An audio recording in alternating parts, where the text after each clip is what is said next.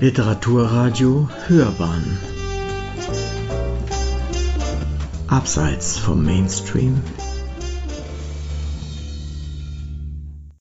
Herzlich willkommen, meine sehr verehrten Damen und Herren.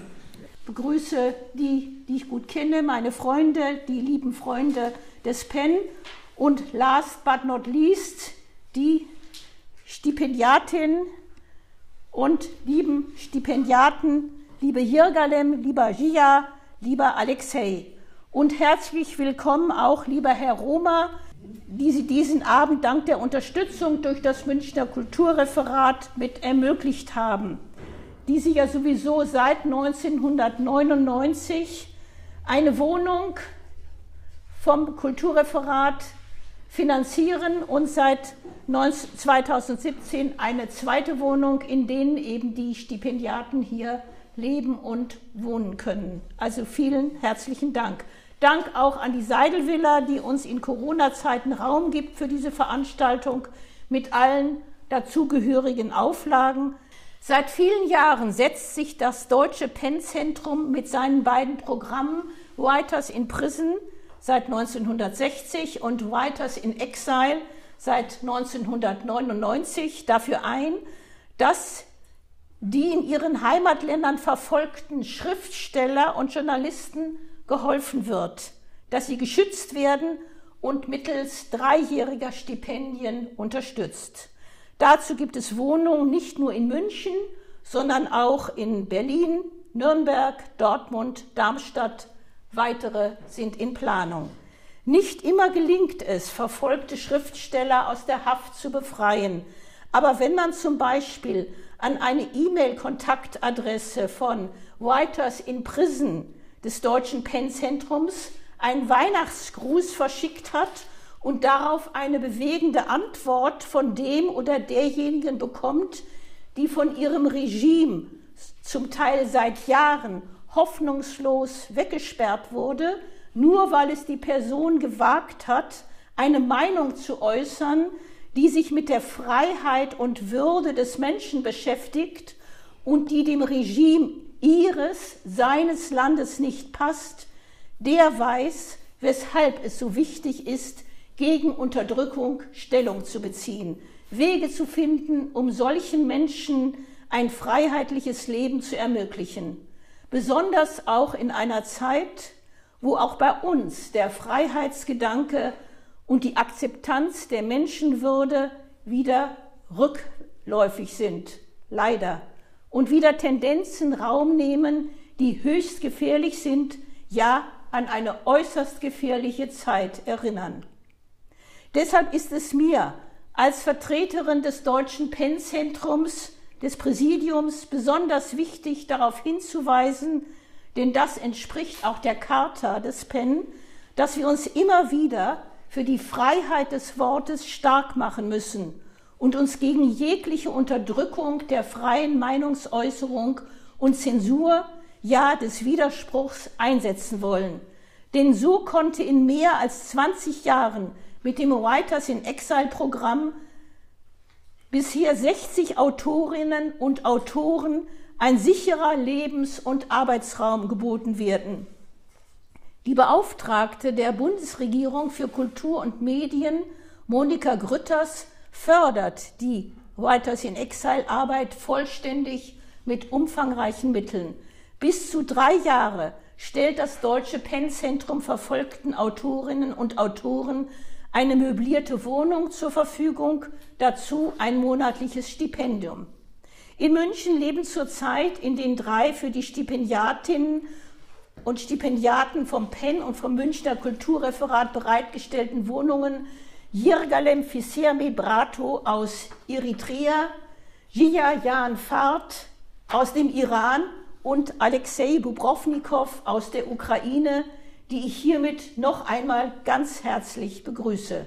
Sie wurden wegen ihrer freiheitlichen Gesinnung und ihres gesellschaftspolitischen Engagements in ihren Heimatländern unterdrückt verfolgt und auch in Haft genommen. Sie werden Texte lesen, in denen sie ihr neues Leben reflektieren. Und vielleicht sollte ich noch kurz erwähnen, dass ich selbst sogar vor vielen Jahren Gelegenheit hatte, ihre Heimatländer zu besuchen. Den Iran, ja sogar Kermanshah, den Ort, aus dem Jia ja ein Pfad stammt, auch die Ukraine, nicht Kiew, sondern Lodz, das ehemalige Lemberg, zwar nicht Eritrea, sondern ein anderes Land auf dem afrikanischen Kontinent, ein Kontinent, der mir sehr viel bedeutet.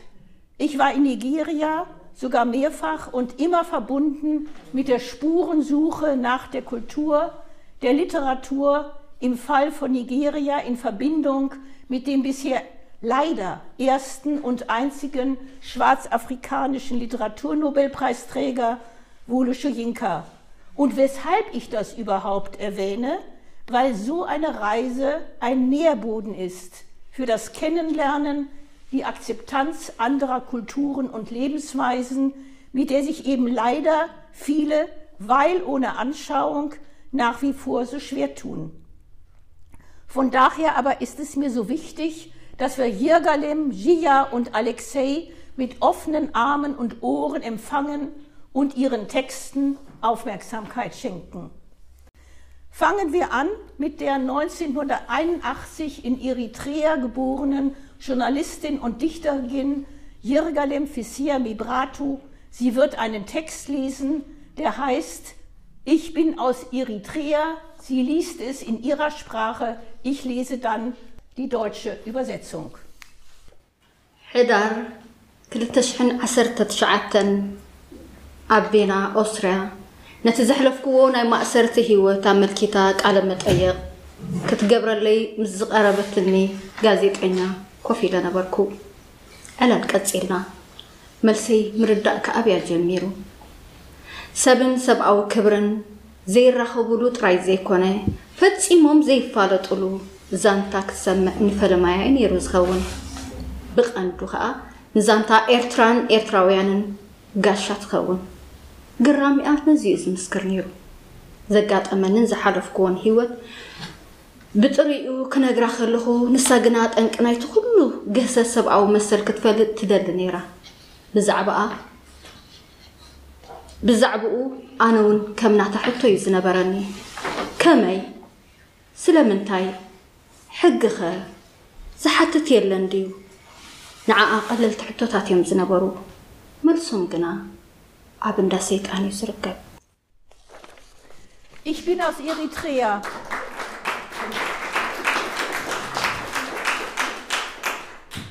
Ich bin aus Eritrea. In der Gesellschaft, in der ich aufwuchs, gilt ein Mensch, der gerne allein ist oder die Stille vorzieht, als jemand mit einem Problem. Dort ist nicht bekannt, dass eine Person freiwillig das Alleinsein auswählt. Aber aus mir unbegreiflichem Grund genieße ich die Einsamkeit. Und das für mich zu sein ist etwas Besonderes. Ich mag es, mich zurückzuziehen, zu schweigen, nachzudenken, zu grübeln, mich mit mir selbst zu unterhalten. Manchmal erschrecke ich, wenn ich in Gedanken versinke und dabei mich selbst in Deutschland entdecke. Unglaublich, ist das wahr, frage ich mich selbst. Ich habe nie gedacht, dass ich mal außerhalb Eritrea leben würde. Niemals habe ich eine Stadt im Ausland für mich ausgesucht. Zu keiner Zeit träumte ich über irgendein Land. Ich dachte, ich habe ein Land. Und wenn ich dessen Probleme und Mängel ertrage, dann kann ich dort auch leben. Dann fing ich an, mir bewusst zu werden, dass ich eine Regierung habe, die mein Leben in Gefahr brachte, die mir meine Jugendzeit stahl, die meine Träume tötet, die mich in Armut und Flucht stürzte, die fest entschlossen war, meine Heimatliebe aus meinem Herzen zu reißen. Ich ließ mein Privatleben beiseite. Ich verschob meine Ausbildung und arbeitete viele Jahre ohne Entgelt. Doch das alles war für sie nicht genug. Dass ich all das ertrug, stimmte sie nicht glücklich. Ich verstand, dass sie nicht satt zu bekommen war, aber auch wenn sie mich mit Haut und Haaren fressen würden. Dennoch wollte ich weiterhin in meinem Heimatland leben. Wenn ich heute daran denke, frage ich mich traurig, war meine Liebe damals so einfältig? Ich denke, es wurde mit Erfolg viel daran gearbeitet, dass wir uns fühlen wie ein Frosch, der sich nicht vorstellen kann, dass es ein Leben außerhalb eines Brunnens gibt. Stellen Sie sich vor, in meinem Land wird jemand verhaftet wegen Hören eines ausländischen Senders oder dafür, was er denkt und spricht. In meinem Land herrscht ein System, das wegen solcher Nichtigkeiten Menschen verhaftet und entführt. Deshalb fliehen die Menschen von dort und bei der Ankunft in einem modernen Land verwandeln sie sich in Kinder, die Altes neu erlernen müssen. Es ist schwer, plötzlich ein Nichts zu sein. Es ist schlimm. Hier ein Beispiel, um diesen Schmerz genau zu beschreiben. Eine Frau, die viele Jahre schriftstellerisch tätig war, die sehr lang in der Medienbranche gearbeitet hat, wird von der Regierung als eine Gefahr eingestuft, verhaftet und mundtot gemacht. Ihre Stimme soll verstummen. Genau diese Frau kommt hierher und versteht nicht mal, wie man ein Zugticket kauft. Festzustellen, dass sie das tägliche Leben von neuem erlernen muss, ist nicht so einfach zu akzeptieren. In solchen Momenten ist es für mich unvermeidbar, in Gedanken eine Reise in das verschlossene Heimatland zu unternehmen. Zuerst erschienen mir, vor mir die namentlich bekannten Gefangenen, die in Gruben, Zellen und Containern eingesperrt sind. Dann folgten die Familien, deren Mitglieder auf der ganzen Welt zerstreut sind und so ihren Halt und ihre Stütze verloren haben. Dann taucht das Volk auf, deren Rechte und Pflichten durcheinandergebracht wurden. Ich sehe ein Bild von Eritrea wie eine auf einem Feuer erhitzte Pfanne und darauf werden seine Kinder verbrannt und gebraten. Ich bekomme Schreikrämpfe, wenn ich nur von einigen der Probleme in meinem Land erzähle und ihnen nur wenige Ausländer gleich Glauben schenken. Es reicht aber völlig aus, um eine Vorstellung davon zu haben, wie groß der Unterschied zwischen meinem Heimatland und den anderen Ländern ist. Manchmal erzähle ich nicht alle Einzelheiten aus Rücksicht auf meine Zuhörer, denn einige sind über meine Berichte so sehr schockiert, dass sie glauben, Eritrea müsse sich auf einem anderen Planeten befinden. Wie viel Kampf und Anstrengung wird wohl nötig sein, bis die Bürger meines Landes Geschichten erzählen können, die glaubwürdig klingen. November 2019 in Wien. Ich saß mit einer österreichischen Journalistin zusammen, die mit mir ein Interview über mein Leben in Haft führte. Wir unterhielten uns, aber dann fing sie an, meine Antworten nicht zu verstehen. Ich denke, sie hat zum ersten Mal eine Geschichte gehört, in dem nicht der Mensch, nicht nur der Mensch und der Respekt weit voneinander liegen, sondern die beiden sich nicht einmal kennen. Vielleicht war es auch so, dass für sie die Geschichte Eritreas und der Eritreer ganz neu war. Ihre Verwunderung drückte sich wie folgt aus. Als ich ihr über das, was mir in meinem Leben widerfahren war, grob erzählte, wollte sie den Grund für die eklatante Menschenrechtsverletzung wissen. Dieselbe Frage stelle ich mir auch. Wie? Warum war es so? Und die Gesetze, Fragt den keiner danach. Das sind doch für Sie ganz normale Fragen. Die Antworten finden sich allerdings bei dem Teufel. Die Geschichte, die ich Ihnen erzähle, ereignet sich täglich in einem Land auf dieser Erde. Und ich komme von dort, aus Eritrea. Das war eine Zusammenfassung meiner Gedanken an diesem Tag. Leider hat es sich so entwickelt, wie ich es nicht gewollt habe. Ein Gegensatz zu meinem Jugendtraum. Alles, was ich hatte, wurde mir weggenommen. Wie üblich tauche ich in die Einsamkeit ein und unterhalte mich mit mir selbst. Zwischendurch schreibe ich, reflektiere ich, Sehnsucht habe ich nach. Ich erinnere mich wieder an die Frage, deren Antwort ich nicht kenne, werde ich jemals mein Heimatland wiedersehen? Puh, meine Tränen, die nur einen kleinen Anlass suchen, fließen.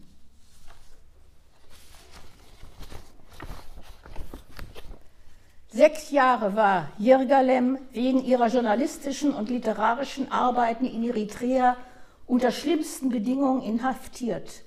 Ein, ihr mit, ein von ihr mitgegründeter Literaturclub in ADK musste schließen, da die Regierung private und somit oftmals regimekritische Medien verbot. Jirgalem hörte auf, bei der Zeitung zu arbeiten und wurde Programmdirektorin bei Radio Bana. Im Februar 2009 wurden alle Mitarbeiter der Radios verhaftet. Jirgalem und ihre Kollegen wurden zuerst in einem Militärgefängnis festgehalten. Dort konnten sie noch Besuch von Freunden und Familie erhalten. Alsbald wurden sie jedoch ins Hochsicherheitsgefängnis Maisfra verlegt. Fisia Mibratu verbrachte dort eine jahrelange Isolationshaft ohne konkrete Anschuldigung oder ein Gerichtsverfahren. Während ihres Gefängnisaufenthaltes litt Jirgalim unter katastrophalen Bedingungen. Sie wurde mehrmals in ein Krankenhaus eingeliefert, einmal etwa, weil sie von den Wärtern geschlagen worden war. Sie war ständig psychischen und physischen Misshandlungen ausgesetzt. Die meisten Mitarbeiter von Radio Bana wurden nach vier Jahren freigelassen. Fisea Mibrato und fünf weitere Kollegen mussten jedoch noch zwei weitere Jahre ausharren, bis man sie im Januar 2015 gegen Kaution freiließ. Nach einem abgelehnten Ausreisevisum versuchte Jirgalem Ende 2016 zu fliehen, was jedoch zu einer erneuten Inhaftierung in Maisfra, nicht weit von der Hauptstadt Asmara, endete. In Eritrea ist die Ausreise ohne Visum illegal. Besonders politisch Oppositionelle werden so daran gehindert, das Land zu verlassen. Ein weiterer Fluchtversuch im März 2018 war glücklicherweise erfolgreich. Seit Dezember 2018 lebt Jirgalim, die in Eritrea bereits viele Gedichte in Zeitungen veröffentlicht hatte, in Deutschland als Stipendiatin des Writers in Exile Programm. Und nun hören wir von ihr Unforgettable Memories and unanswered questions ጥዕናኹም ከመይ ትኾኑ ኣለኹም ኢለ ሓቲተዮ ኣብ መንጎ እቲ ዝቐንናሉ ዕላል ካብታ ንእሰራይ ጣዓኹም ከብደይ ተረመጨ ክልትዮ ኣጋረይ ብቓንዛ ትንፋስ ከሊእኒ ኩሉ ነፍሰይ ኣይጣዓኹም እዛ ጓለይ ኣትርጋ ጓለይ የውፅቁና ዶ ትብልዮ እንታይ ክምልስ ከም ዘለኒ ይፈለጥኩም ስለዚ ኣርእስቲ ክቐይር ነበረኒ እንታይ ከኢሎምኹም ኣብቲ መርመራ ሕቶኦም ጎሴ ሕቶ ያቕረብኩ እንታይ እሞ ክትብልዮ ኢኺ ሓቂ ተዛረበ እዮም ዝብሉኒ እንታይ እዩ እቲ ዝደልይዎ ሓቂ መሊሰ ሓቲተዮ ካብቲ መኽዘን ንመን ንብረት ሂብካ እዮም ዝብሉኒ እሞ ኸ ሓለፍቲ ዘፍቀዱለይ ደኣ ንኩሉ ዘ ዝመፀ ይህብ ነይረ ኢለዮ እየ ዝብለካ ዘለኹ ኢሉስ ብገመድ ገይሩ ክሳደ ሓኒቑኒ ክሳደ ሓኒቑኒ ብዓውታ ነቲ ዝበልዎ ደገም ኩሎም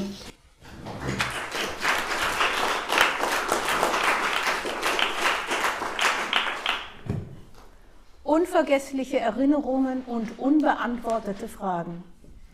Als ich von 2009 bis 2015 im Militärgefängnis von Mai Suruwa war, gab es einen Mann namens Araya de Fusch, den ich nie vergessen kann. Am Anfang war er ein Mitarbeiter und später ein Mitgefangener. Araya war Angestellter im Bildungsministerium der Logistikabteilung bei Radio Bana.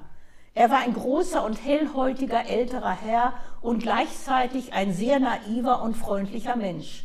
Seine Aufgabe war es, Büromaterialien wie Stifte, Papiere und Bücher und so weiter an Mitarbeiter zu liefern, die mit unterzeichneten Genehmigungen von höheren Beamten kommen. Darüber hinaus hatte er eine große Rolle in den Hörspielen, die gewöhnlich von Radio Bana präsentiert werden. Vor allem, wenn ein Schauspiel über Bauern präsentiert wurde, war Araya der Erste, der gewählt wurde. Im Februar 2009, als die Mitglieder von Radio Bana ins Gefängnis gebracht wurden, wurde Araya, wurden Araya und viele seiner Kollegen ebenfalls inhaftiert. Als einige von ihnen am selben Abend freigelassen wurden, war Araya eines der ältesten der 26 Mitglieder die im Gefängnis bleiben sollten.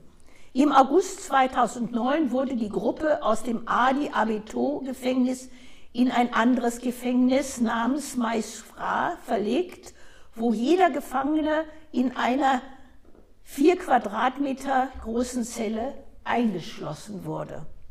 Am nächsten Tag in der Früh öffnete einer der Gefängniswärter die Tür von Arayas Zelle und rief, Lass uns gehen, es ist Zeit zu pinkeln. Anstatt der Wache zu folgen, ging Araya in die Nachbarzelle, um den Gefängnisgefährten einen guten Morgen zu wünschen. Der Gefängniswärter, der nicht verstehen konnte, was vor sich geht, fragte Araya, was zum Teufel machst du? Araya ging immer weiter von einer Zelle zur nächsten und wünschte allen einen guten Morgen. Das sind meine Kollegen und ich muss ihnen guten Morgen wünschen. Der Wächter antwortete, bist du krank? Du darfst sie nicht sehen, geschweige denn sie grüßen. Araya bestand darauf. Diese Freunde kamen gestern mit mir. Der Wärter rief wieder, geh weiter, du darfst weder mit ihnen sprechen noch sie sehen. Geh einfach pinkeln und komm zurück.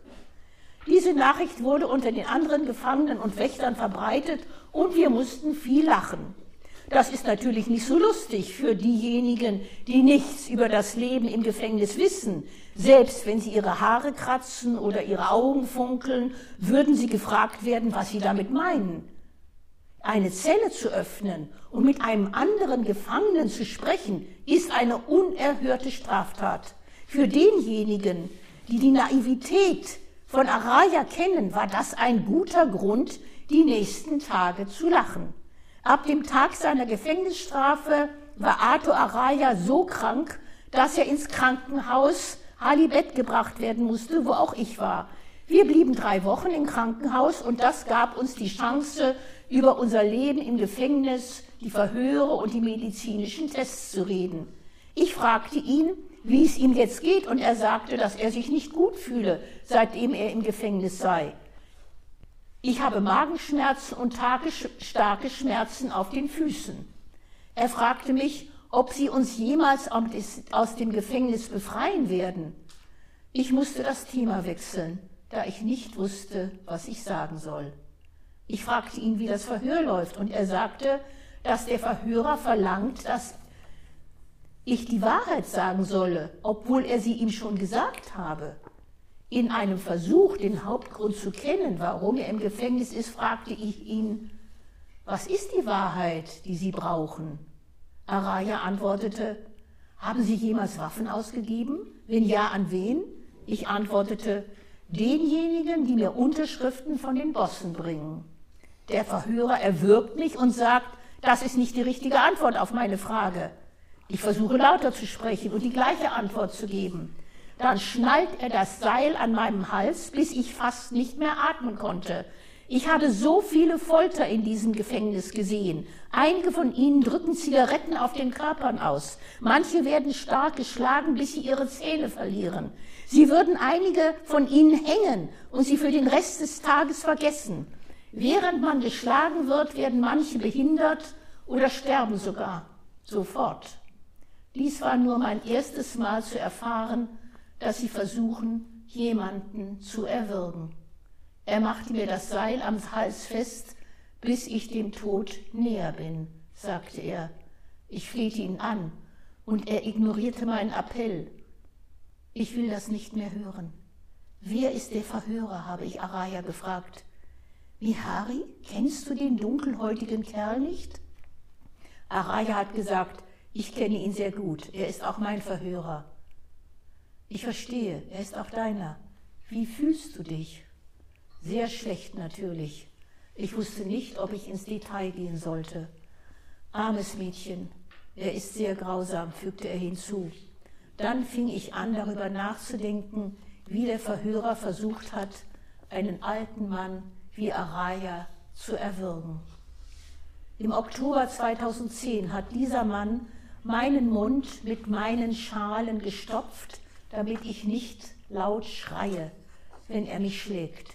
Er ist auch derselbe Typ, den ich angefleht habe, die Zeit des Verhörs zu verschieben, weil ich im nächsten, im Menstruationszyklus war.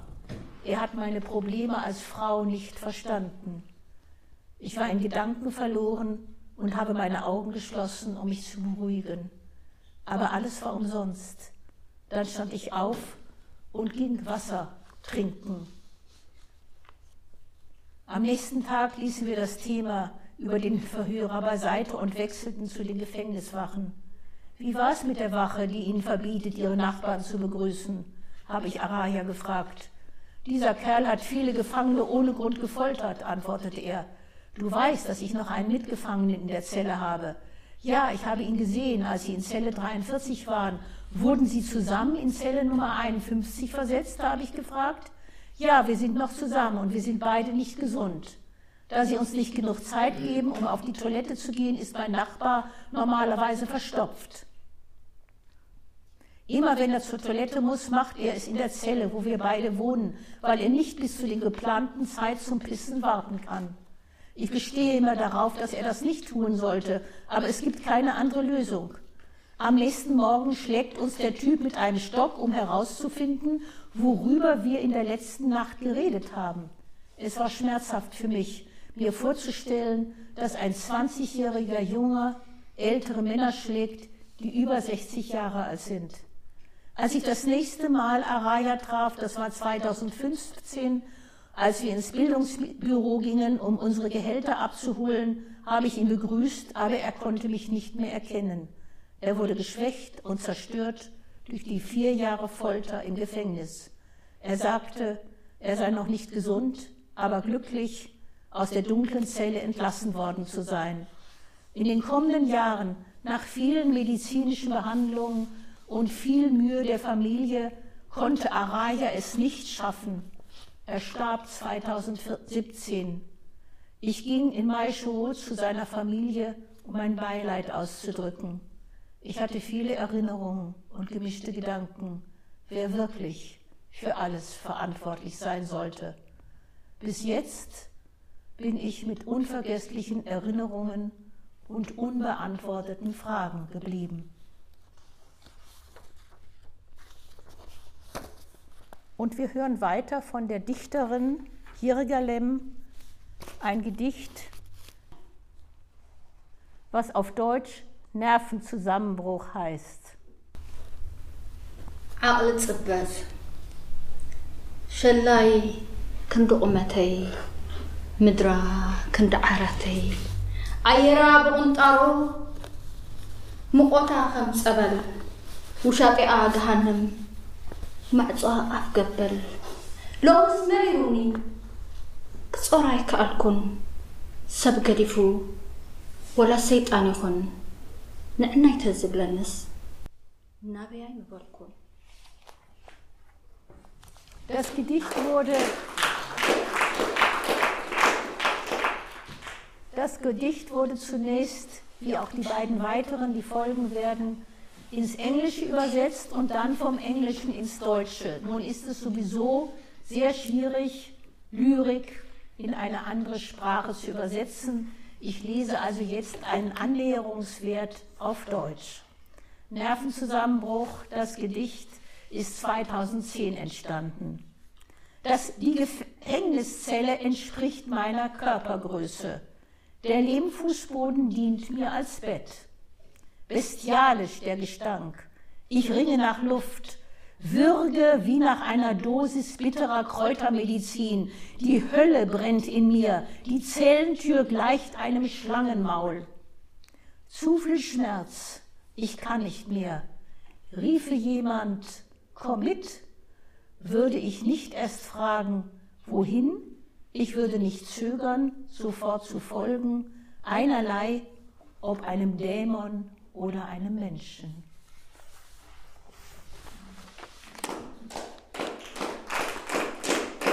Danke.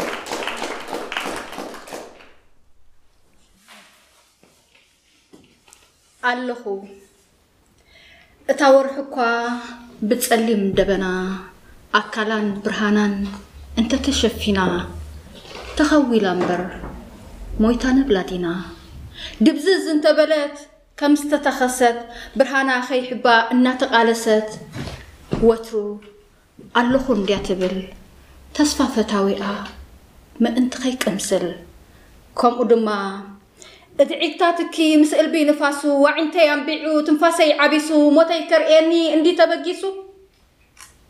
أتنيقو أتنيقو نيترف منفاسو ኩሉፍ ከብለኒ ዕድመይ ክሕፅረለይ ካብታ ዝርከባ እንተቆርመመለይ። ትኪ ወዲ ትኪ ዘይውዳእ ዝመስል ከም ዝፈተወኒ እንተበለኒ ዕስል። ካብቲ ውሽጡ ጽባሕ ጊሓት ካብ ጥሽ ከም ዝወፀት ምርዓት። መሰስ እየ ፀቢቐ ብኹርዓት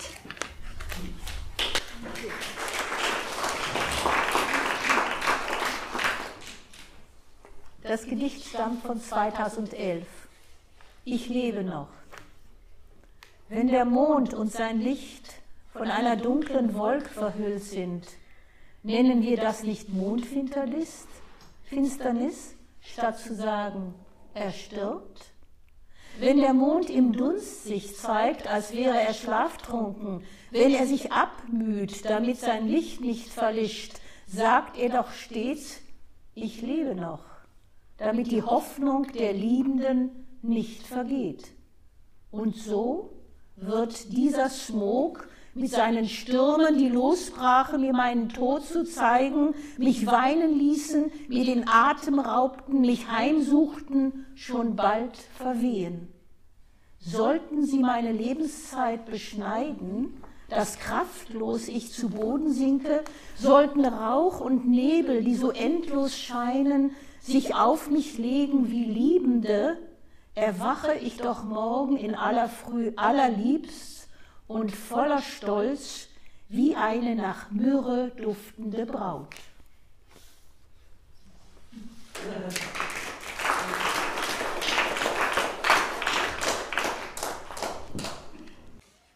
ትጽሕፍ ደለኻ ትጽሕፍ ደለኻ ትሕንጥጥ ትጭሕግር ብዘይ ድምፂ ትንድር ትምድር። ትጽሕፍ ደለኻ ንዕምቆት ስምዒት ለዊስካ ብንብዓት። ምስ ሃፈፅትኡ ምስ መቆቱ ኣብ እዋኑ ኣብ ሰዓቱ። ሓቂ ተሳሒጋ ፍትሕና ተጨወት። ሓልዮት ተረጊፃ ፍቕሪ እናእወየት ነገራት ስኢኑ ቀይዲ ጎፍ ምስ በለካ ኣብ መንገዲ። ከም ሰብካ ዶ እዝንኻ ትውትፍ ብቓንዛን ጫውጫውታን ነፊፅካ ተሃትፍ ወይስ ርግእ ኢልካ ትምዝግብ ትፅሕፍ ነቲ ሓሶቶም ሓቂ ነቲ ሓቂኻ ሓሶት ምስሊነቶም ክብሪ ትብዓትካ ድማ ሞት እናበልዎኸ ከመ ኢልካ ክትሓልፎ ብደውካን ኣብ ቅድሚኻን እንከሎ መሕልፎ ትፅሕፎ እምበር ከመይ ደ ትፅሕፎ ፀሓፍ ብል ሓንጥጥ ኣፈልፍሎ ወረቐት እሲ ካበይ ኣብ እምሮ ፀሓፍ እሞ ኣብ ፅቡቕ ኣንብሮ ንፋስ ኣብ ዘይረኽቦ ውሕጅ ኣብ ዘይፍሕሮ ንግዚኡ ኣብ ልቢ ቅበሮ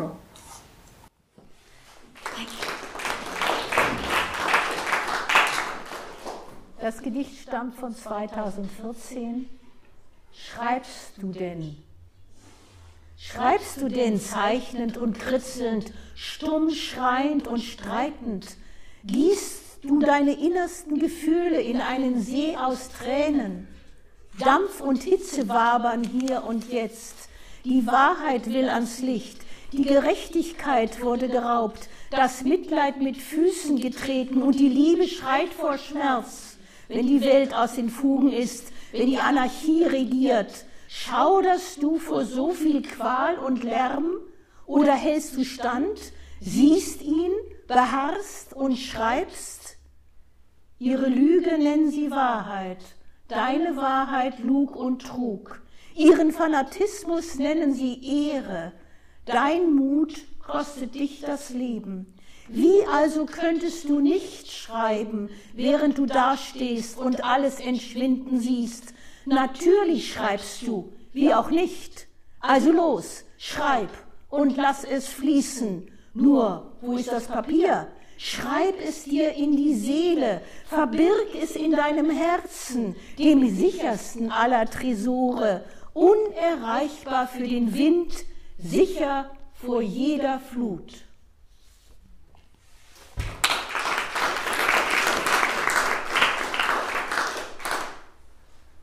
Und zum Abschluss wird Jirgalem eine Erfahrung lesen, die sie letztes Jahr in Chemnitz hatte, als sie gemeinsam auch mit mir die Pentagung in Chemnitz besuchte.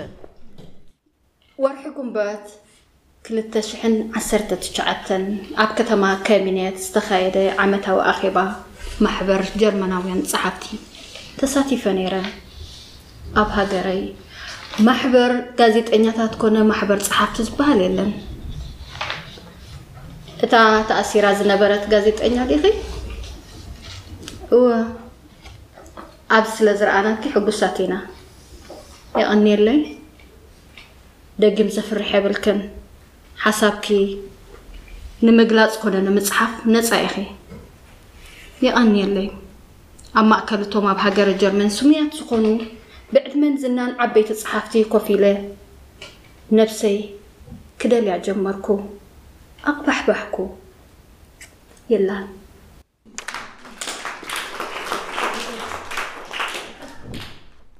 Je sicherer mein Leben, desto größer mein Neid. Seit ich mein Heimatland verließ, nahm ich zum ersten Mal an einer großen Veranstaltung teil. Überhaupt war es für mich das erste Mal in meinem Leben, dass ich einer Veranstaltung für Schriftsteller auf nationaler Be Ebene beiwohnen durfte. Denn ich komme aus Eritrea, einem Land, das weltweit seit langem für die Verfolgung von Schriftstellern und für die Verbote von Schrift bekannt ist. In meiner Heimat gibt es weder einen Verband für Schriftsteller noch für Journalisten. Im Mai 2019 fand also der Jahrestreff des PEN in Chemnitz statt. Bei dieser Gelegenheit lernte ich zahlreiche Schriftsteller kennen. Sind Sie die Eritreerin, die in Haft war? Ja, antwortete ich. Wir freuen uns, Sie hier zu sehen. Dankeschön. Sie brauchen keine Angst mehr zu haben. Sie können hier frei Ihre Meinung äußern und auch schreiben. Dankeschön, sagte ich. Als ich zwischen den in Deutschland bekannten Schriftstellern saß, die sowohl älter als auch weiser waren, kam ich mir sehr verloren vor. Ich schaute mich verzweifelt um, aber ich konnte mich nicht finden. Ich war nicht da. Das ist nicht meine Schuld, dachte ich. Um nach mir zu suchen, verschwand ich in Gedanken nach Eritrea dorthin, wo eigentlich mein Platz ist. Ich bildete mir ein, in den Gesichtern der anwesenden Schriftsteller die Schriftsteller meiner Heimat zu sehen. Die wunderbaren und ehrwürdigen Literaten und Poeten Eritreas standen nacheinander vor mir, die Lebenden und die nicht mehr Lebenden. Es schien mir, als wirkten einige von ihnen sehr mutig, andere wie versteinert, manche sehr traurig und vor ihrer Zeit gealtert. Ich rieb mir die Augen und war wieder hellwach. Gerne hätte ich etwas gesagt, denn ich hätte viel zu sagen gehabt. Doch ich empfand meine Gedanken als zu wirr und sinnlos. Wieder starrte ich auf die Schriftsteller meiner Heimat, die ich dorthin projiziert hatte, wo ich jetzt war. Ich bildete mir ein, ihre Stimmen zu hören. Mir kam es so vor, als sagten sie, es ist nicht unsere Schuld, dass du dich so leer fühlst. Wir haben nie mit unserer Kunst und Kraft gegeizt, aber in ihren Schriften waren sie sehr eingegrenzt und eingeschränkt. Der Wunsch des Unterdrückers war es, ihnen die Freiheit zu rauben, indem er ihnen aus allen Richtungen die Zäsur, Zensur auferlegte. Sie führten ein zwischen der Zensur und den Lesern eingequetschtes Leben. Welche Schmerzen sie dabei erlitten, kann anhand der veröffentlichten Schriften ermessen werden. Zu gern hätte ich Ihnen mitgeteilt, dass ich Ihr Leid nachempfinde. Falls wir Sie verletzt haben, falls wir Sie nicht verstanden haben, würde ich Sie gerne um Verzeihung bitten. Leider sind manche von Ihnen bereits verstorben, während die anderen in ihrer Heimat als Außenseiter leben. Die Autoren meines Landes konnten weder ihre wahren Empfindungen noch ihre echten Fähigkeiten zeigen. Sie konnten nicht frei verfassen, was sie wollten. Sie durften sich auch nicht in Freiheit mit Gleichgesinnten versammeln, diskutieren und ihren echten Gefühlen freien Lauf lassen. Sie hinterlassen keinen Nachwuchs an jungen Schriftstellern, die uneingeschränkt über alles schreiben dürfen, sodass sie erst dann, wenn sie unzufrieden aus dem Leben scheiden, ihre wahren Gefühle ihre Fähigkeiten und Liebe erfahren werden. Meine Gedanken führen mich zurück in den Saal, in Chemnitz und das Jetzt. Die Tatsache, dass ich die Schriftsteller und Dichter meines Landes nie so versammelt gesehen habe, erfüllt mich mit Neid und lässt mich wieder in meinen Gedanken versinken. Der Deutsche Schriftstellerverband hat mich unterstützt und gab mir die Gelegenheit, verschiedene Veranstaltungen zu besuchen. Ich war einer der Menschen, den Teilnehmern vorgestellt wurde. Wenn mein Name genannt wurde, dann folgte zwangsläufig die Information, dass ich aus Eritrea stamme, das für seine Unterdrückung der Meinungsfreiheit bekannt ist. Das Regime hat das Land in die Dunkelheit geführt und die Schönheit des Landes zerstört. Das schmerzt mich sehr. Es tut mir sehr weh. Es ist bitter. Nach dem schrecklichen Leben im Gefängnis befinde ich mich in einer Lebenslage, in der ich frei meine Meinung äußern darf. Soll ich mich darüber freuen oder eher traurig und beschämt sein wegen der Kritik an meinem Land? Ich weiß es nicht. Ich bin mir nicht sicher, welches Gefühl in so einer Situation stärker ist. Zumindest auf dieser Veranstaltung hätte ich gerne erlebt, dass man nicht mein Land, sondern denjenigen, der sich mir und dem Heimatland gegenüber gleichermaßen schuldig gemacht hat, der mein Land für Rechtsverletzungen bekannt gemacht hat, der die Rechte des Volkes mit Füßen tritt, verurteilt hätte. Diesen Despoten hätte man verurteilen sollen. Eines Tages werden die Tage des Unterdrückers gezählt sein. Dann werde ich selbst in meiner Heimat in einem Saal nach mir suchen. Und ich werde mich auch finden in der Umgebung, in der ich aufgewachsen bin, auf den Bühnen, auf denen ich mich austobte, in den Medien und Literaturclubs, die ich vermisse, begleitet von den Schriften auf meiner Reise, werde ich mich entdecken, während ich meine Erinnerungen auffrische. Ich werde nie aufhören, davon zu träumen.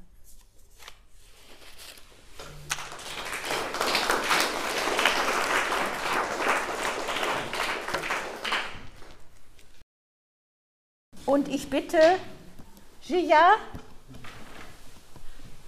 von Sarus fehlendem Teil zu lesen in seiner Sprache. Und ich werde dann versuchen, das Ganze ins Deutsche okay. akustisch zu bringen. Bitte. Okay. Äh, guten Abend, sehr geehrte Damen und Herren. Äh, herzlich willkommen. Äh, da wir hier keine kurdische Publikum haben, äh, lese ich nur einen Teil äh, der Geschichte. Äh, und Vera lese alles ganz als auf Deutsch. Ich will es versuchen.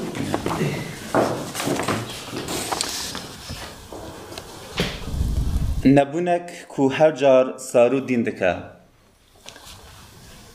ji mêj vêye ez di nav dolabekî de tenê me car caran sarû min dertîne û li min hûr dibe هلبت سال دو سه جاران زده تر سردانا من ناکه جوی نوروز بو وی نوروز من دبه حیوانی و به دستمالکی من پاقش دکه هر جارا کو وی یکی دوباره دکه او روشتی بیرا من کو به چه درد سری و هجاری بو خودی ما به دهان جار هر دنا وی دالان ده تقرقا تکچونا وی من ده بهیست و پاش دزان باش دزانم کو به تنا سری خواه بویا پارچکه ورک جبو اولانا بردوام وان دنگان کو هرتم لعرد ددن وی جاری دخوازه را به اولاش وی قاس لحو نینه کو دست خوا بده برخوا و هیز دده خوا دست وی جبن وی دشمتن و بسر مزایکان دکوه لی د وقتا دنگ ودانا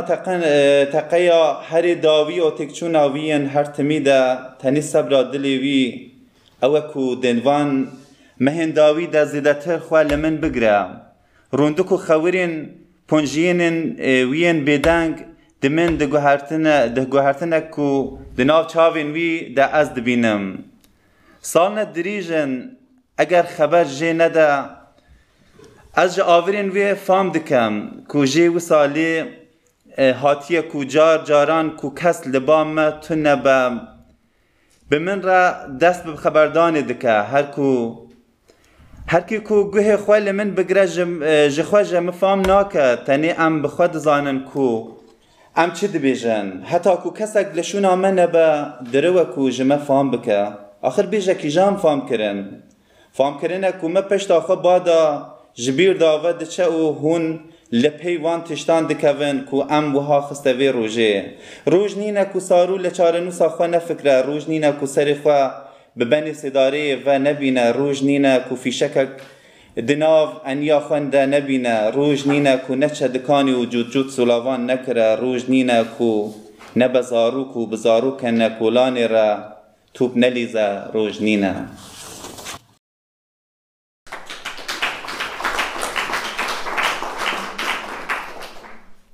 Saros fehlender Teil, ein fehlender Teil, der Saro betrübt. Schon lange stehe ich einsam im Regal. Nur hin und wieder nimmt er mich vom Brett und betrachtet mich eingehend. Das Wiedersehen findet immer zum alljährlichen Nevrosfest statt, denn da trägt er mich hinaus in den Hof und ich werde gründlich gebürstet und geputzt. Jedes Mal, wenn er mich in der Hand hält, erinnert er sich an den Tag, als wir nach langem Plagen und zahllosen Entbehrungen zu seinem Hab und Gut geworden sind. Reuevoll sieht er uns an und doch findet er Trost, wenn er sein Schicksal für eine Weile vergisst. Wenn das Echo des ohrenbetäubenden Knalls der Explosion in seiner Erinnerung hallt, dann sucht er Zuflucht bei mir, vergisst bittere Tränen und verliert sich in seiner eigenen Welt. Schon seit vielen Jahren kann ich in seinen Blicken lesen, auch wenn er nicht spricht. Häufig schüttet er sein Herz bei mir aus, aber auch wenn jemand unseren Gesprächen lauschte, würde er uns nicht verstehen.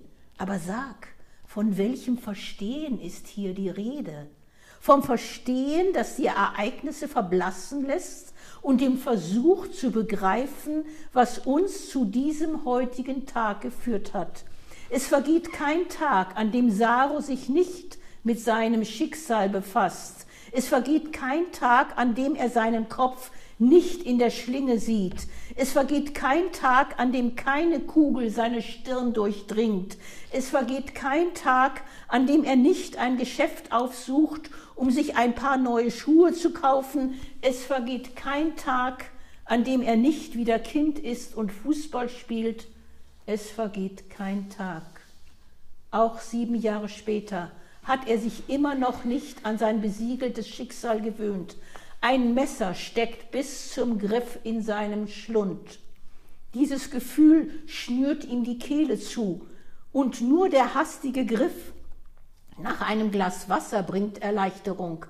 Eine der schönen gemeinsamen Erinnerungen führt zurück zu jenem Tag, an dem wir über die Grenze auf die andere Seite gingen, Seite an Seite. Damals holte er mich hervor und suchte nach meinem Gegenstück. Eines Abends hielt er mich in seiner Hand und begann sich mit mir zu unterhalten. Wir waren ein Herz und eine Seele. Ich wollte ihn vor der Rückkehr davon abhalten, die Grenze ein weiteres Mal zu überqueren, aber wie hätte ein so seelenloses Ding wie ich es anstellen sollen, ihn aufzuhalten? Beim letzten Mal konnte ich einer Unterhaltung unter Landminen lauschen. Schon lange war der Plan der Landminen, ihm eine Falle zu stellen. Die meisten von ihren, ihnen waren mit Hass erfüllt und manch andere hatten ihre Aufgabe bereits hinter sich gebracht. Viele befanden sich an ihrem Platz und versteckten sich für den passenden Augenblick. Als Saro nun an jenem Abend nach Mandali unterwegs war und an der Grenze in der Nähe der Minenfelder eine Pause einlegte, um zu verschnaufen, konnte ich einen Teil der boshaften Unterhaltung der Minen verfolgen. Gottes Bestimmung sieht vor, dass Saro zerrissen werden soll. Einige von uns konnten ihre Bestimmung erfüllen und andere noch nicht. Viele von uns warten noch immer im Untergrund und Jahr für Jahr häuft sich mehr Erde auf uns. Wie lange sollen wir hier noch herumliegen und ausharren, wenn die Menschen sich nur einzeln hierher verirren? Ohne sie können wir unserer Aufgabe nicht nachkommen. Früher oder später werden sie doch kommen. Besser wäre es, sie kommen früher, damit wir nicht so lange warten müssen. Eine andere Landmine erwiderte, wir werden eines Tages unter der Erde ersticken und niemals unser Ziel erreichen.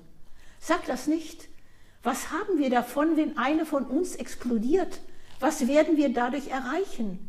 kunderte eine andere Mine. Er überquert ohne unsere Erlaubnis und ohne die Erlaubnis unseres Herrn die Grenze. Gehöre nicht Verteidigung und der Schutz des Landes zu unseren Aufgaben? Ereiferte sich eine weitere. Inmitten der Sperrzone drangen viele Geräusche und Stimmen an mein Ohr. Sobald sich ein Lebewesen den Minen näherte, im Begriff, die Zone zu durchqueren, erwachten sie aus ihrem tiefen Schlaf und versuchten, Füße und Beine zu packen. Quälende Fragen und Gedanken schwirrten in Sarus Kopf umher. Wie lange soll dieses Versteckspiel noch weitergehen und wozu all die Verbote, um jemanden zu treffen, der die gleichen Gene und dieselbe Mutter hat wie ich? Wie lange muss ich noch bange und erfüllt von Angst die Grenze überqueren?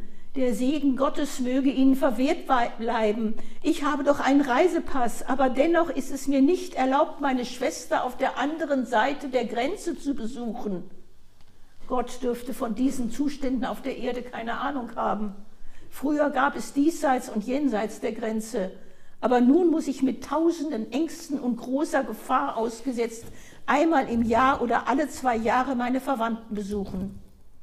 Bei Sonnenuntergang machte sich Saro in der Hoffnung, seine Schwester wiederzusehen, auf den Weg.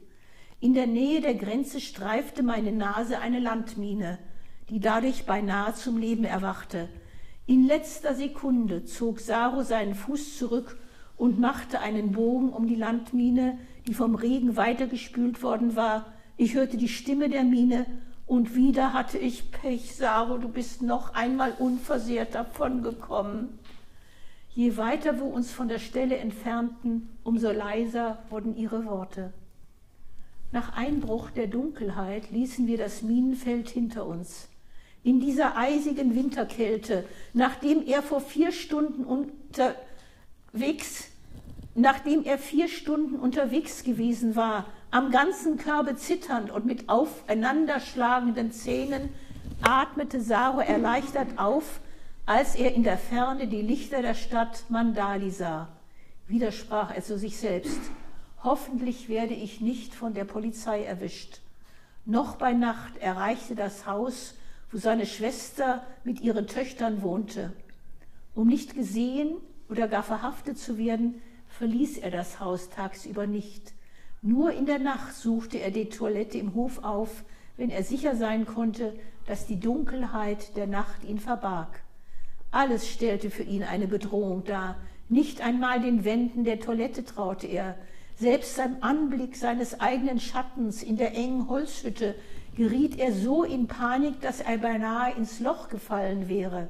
Auch dort sitzend murmelte er vor sich hin, kann es sein, dass sie mich irgendjemand bespitzelt, sie mich im Schlaf überraschen und mir Handschellen anlegen? Ich wohne in einem Keller, der keine zweite Tür zur Flucht hat. Wenn sie mich festnehmen, muss ich in einem Gefängnis in Bagdad oder in Basra im Südirak sitzen und dort mein Leben fristen. In diesen Gefängnissen werde ich zerfressen. Die Gefängnisse hier in diesem Land unterscheiden sich kaum von den unsrigen, aber in unseren würde ich zumindest die Sprache der Gefangenen sprechen, auch wenn ich die der Wärter nicht beherrsche. Nachdem ich ein paar Tage und Nächte im Haus seiner Schwester verbracht hatte, verabschiedete er sich, machte sich auf den Weg an die Grenze und schlug den Schleichweg in Richtung Iran ein. Die ganze Nacht über bis in die frühen Morgenstunden waren die Soldaten an der Grenze auf Patrouille. Soweit das Auge reichte, wimmelte es von ihnen. Sie kontrollierten alles und hielten ihre Ferngläser auf Berge und Täler, ja sogar Bäume und Blätter gerichtet. Alles, was sich bewegte, wurde vernichtet. Eine Berghöhle an der Grenze, wo wir uns bei eisiger Kälte verkrochen bot uns Schutz und Sicherheit. Wir hofften, die Soldaten würden sich vor Sonnenaufgang zurückziehen. Damit wäre die Grenze überschritten. Ein Geräusch ließ uns zusammenzucken. Ein Soldat näherte sich unserem Versteck. Er kam bis auf wenige Meter heran und entsicherte sein Gewehr. Saro wurde kreidebleich vor Angst und war schon im Begriff, sich zu ergeben. Doch dann fuhr er mit seinem Selbstgespräch fort. Nein, ich werde mich nicht ergeben. Ich habe keine Lust auf eine Gefangenschaft.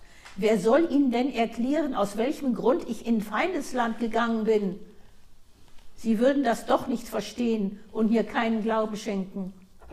Plötzlich eröffnete der Soldat mit seinem Maschinengewehr das Feuer. Saro drückte vor Angst fest die Augen zu und hielt sich die Hand vor den Mund. Schrill drang das Quieken eines Wildschweins an sein Ohr. Die irakischen Soldaten, die sogar das Gackern eines Steinhuhns aufmerksam gemacht hätte, verließen ihre Posten und stürmten auf die Stelle des Kugelhagels zu. Sofort verließ der iranische Soldat das irakische Hoheitsgebiet und zog sich hinter die Grenze zurück. Die Irakis machten mit Scheinwerfern die Nacht zum Tag. Erneut fing Saro an, vor sich hin zu murmeln, ich werde ihnen niemals entkommen. Mit einem breiten Grinsen standen die irakischen Soldaten über dem erlegten Wildschwein auch als am nächsten Tag die Sonne aufging, hielten die Soldaten die Stellung. Noch einmal führte sich Saru die Route vor Augen und war sich sicher, dass er die richtige genommen hatte. Etwas Außergewöhnliches muss an der Grenze geschehen sein, deswegen auch die ununterbrochenen Kontrollen und vielen Soldaten. Angesichts dieser widrigen Umstände musste sich Saru eingestehen, dass er an diesem Tag sein Versteck nicht verlassen, würde können, er legte sich hin und schlief. Ich unterhielt mich mit einer blutigen Gewehrkugel, die vor dem Eingang der Höhle lag. Was ist geschehen, dass so viele Soldaten in dieser Gegend patrouillieren? Die Kugel antwortete, wir haben noch weniger Ahnung als ihr. Schon lange habe ich nur einen einzigen Wunsch, in einem Körper von dem, von, wie von dem von Saro einzudringen oder ihn zu durchschlagen. Aber ich hatte kein Glück und habe den Kopf eines Schweins durchdrungen und bin hier gelandet. Bis zum Nachmittag lag Saro wie ein Toter in der Höhle. Als er zu sich kam, war sein Körper stark unterkühlt und erfror. Es gelang ihm, sein Niesen zu unterdrücken, um nicht gehört zu werden. Er musste nun schon so dringend seine Blase entleeren, dass er es kaum noch zurückhalten konnte. Die Sonne ging unter, die Dunkelheit der Nacht legte sich über das Grenzgebiet, die Soldaten verharrten auf ihren Posten, Saro wurde immer ungeduldiger und nahm all seinen Mut zusammen, um mit uns über die Grenze zu wandern. Wir mussten uns seinem Willen beugen. Unversehrt passierten wir ein Minenfeld vor der Grenze. Plötzlich richteten sich die Scheinwerfer der iranischen Grenzpatrouille auf uns. Saru warf sich auf den Boden und robbte in Richtung der Grenze. Nach einer Weile sprang er auf. Die Soldaten begannen wie wild um sich zu schießen.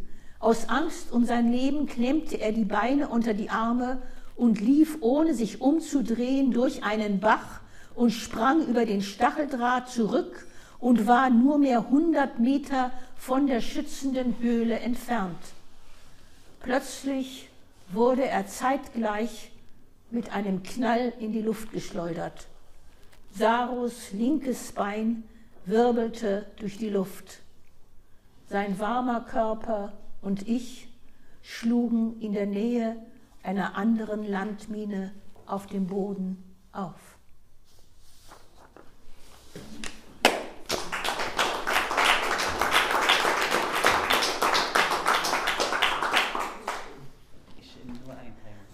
Jia ist ein kurdischer Schriftsteller, ein Forscher und Übersetzer. Mit kurdischen Namen heißt er Jia Kirmanshani. Er wurde 1985 im Dorf Niyan in der ostkurdischen Provinz Kermanshah, davon sprach ich schon, im Iran geboren.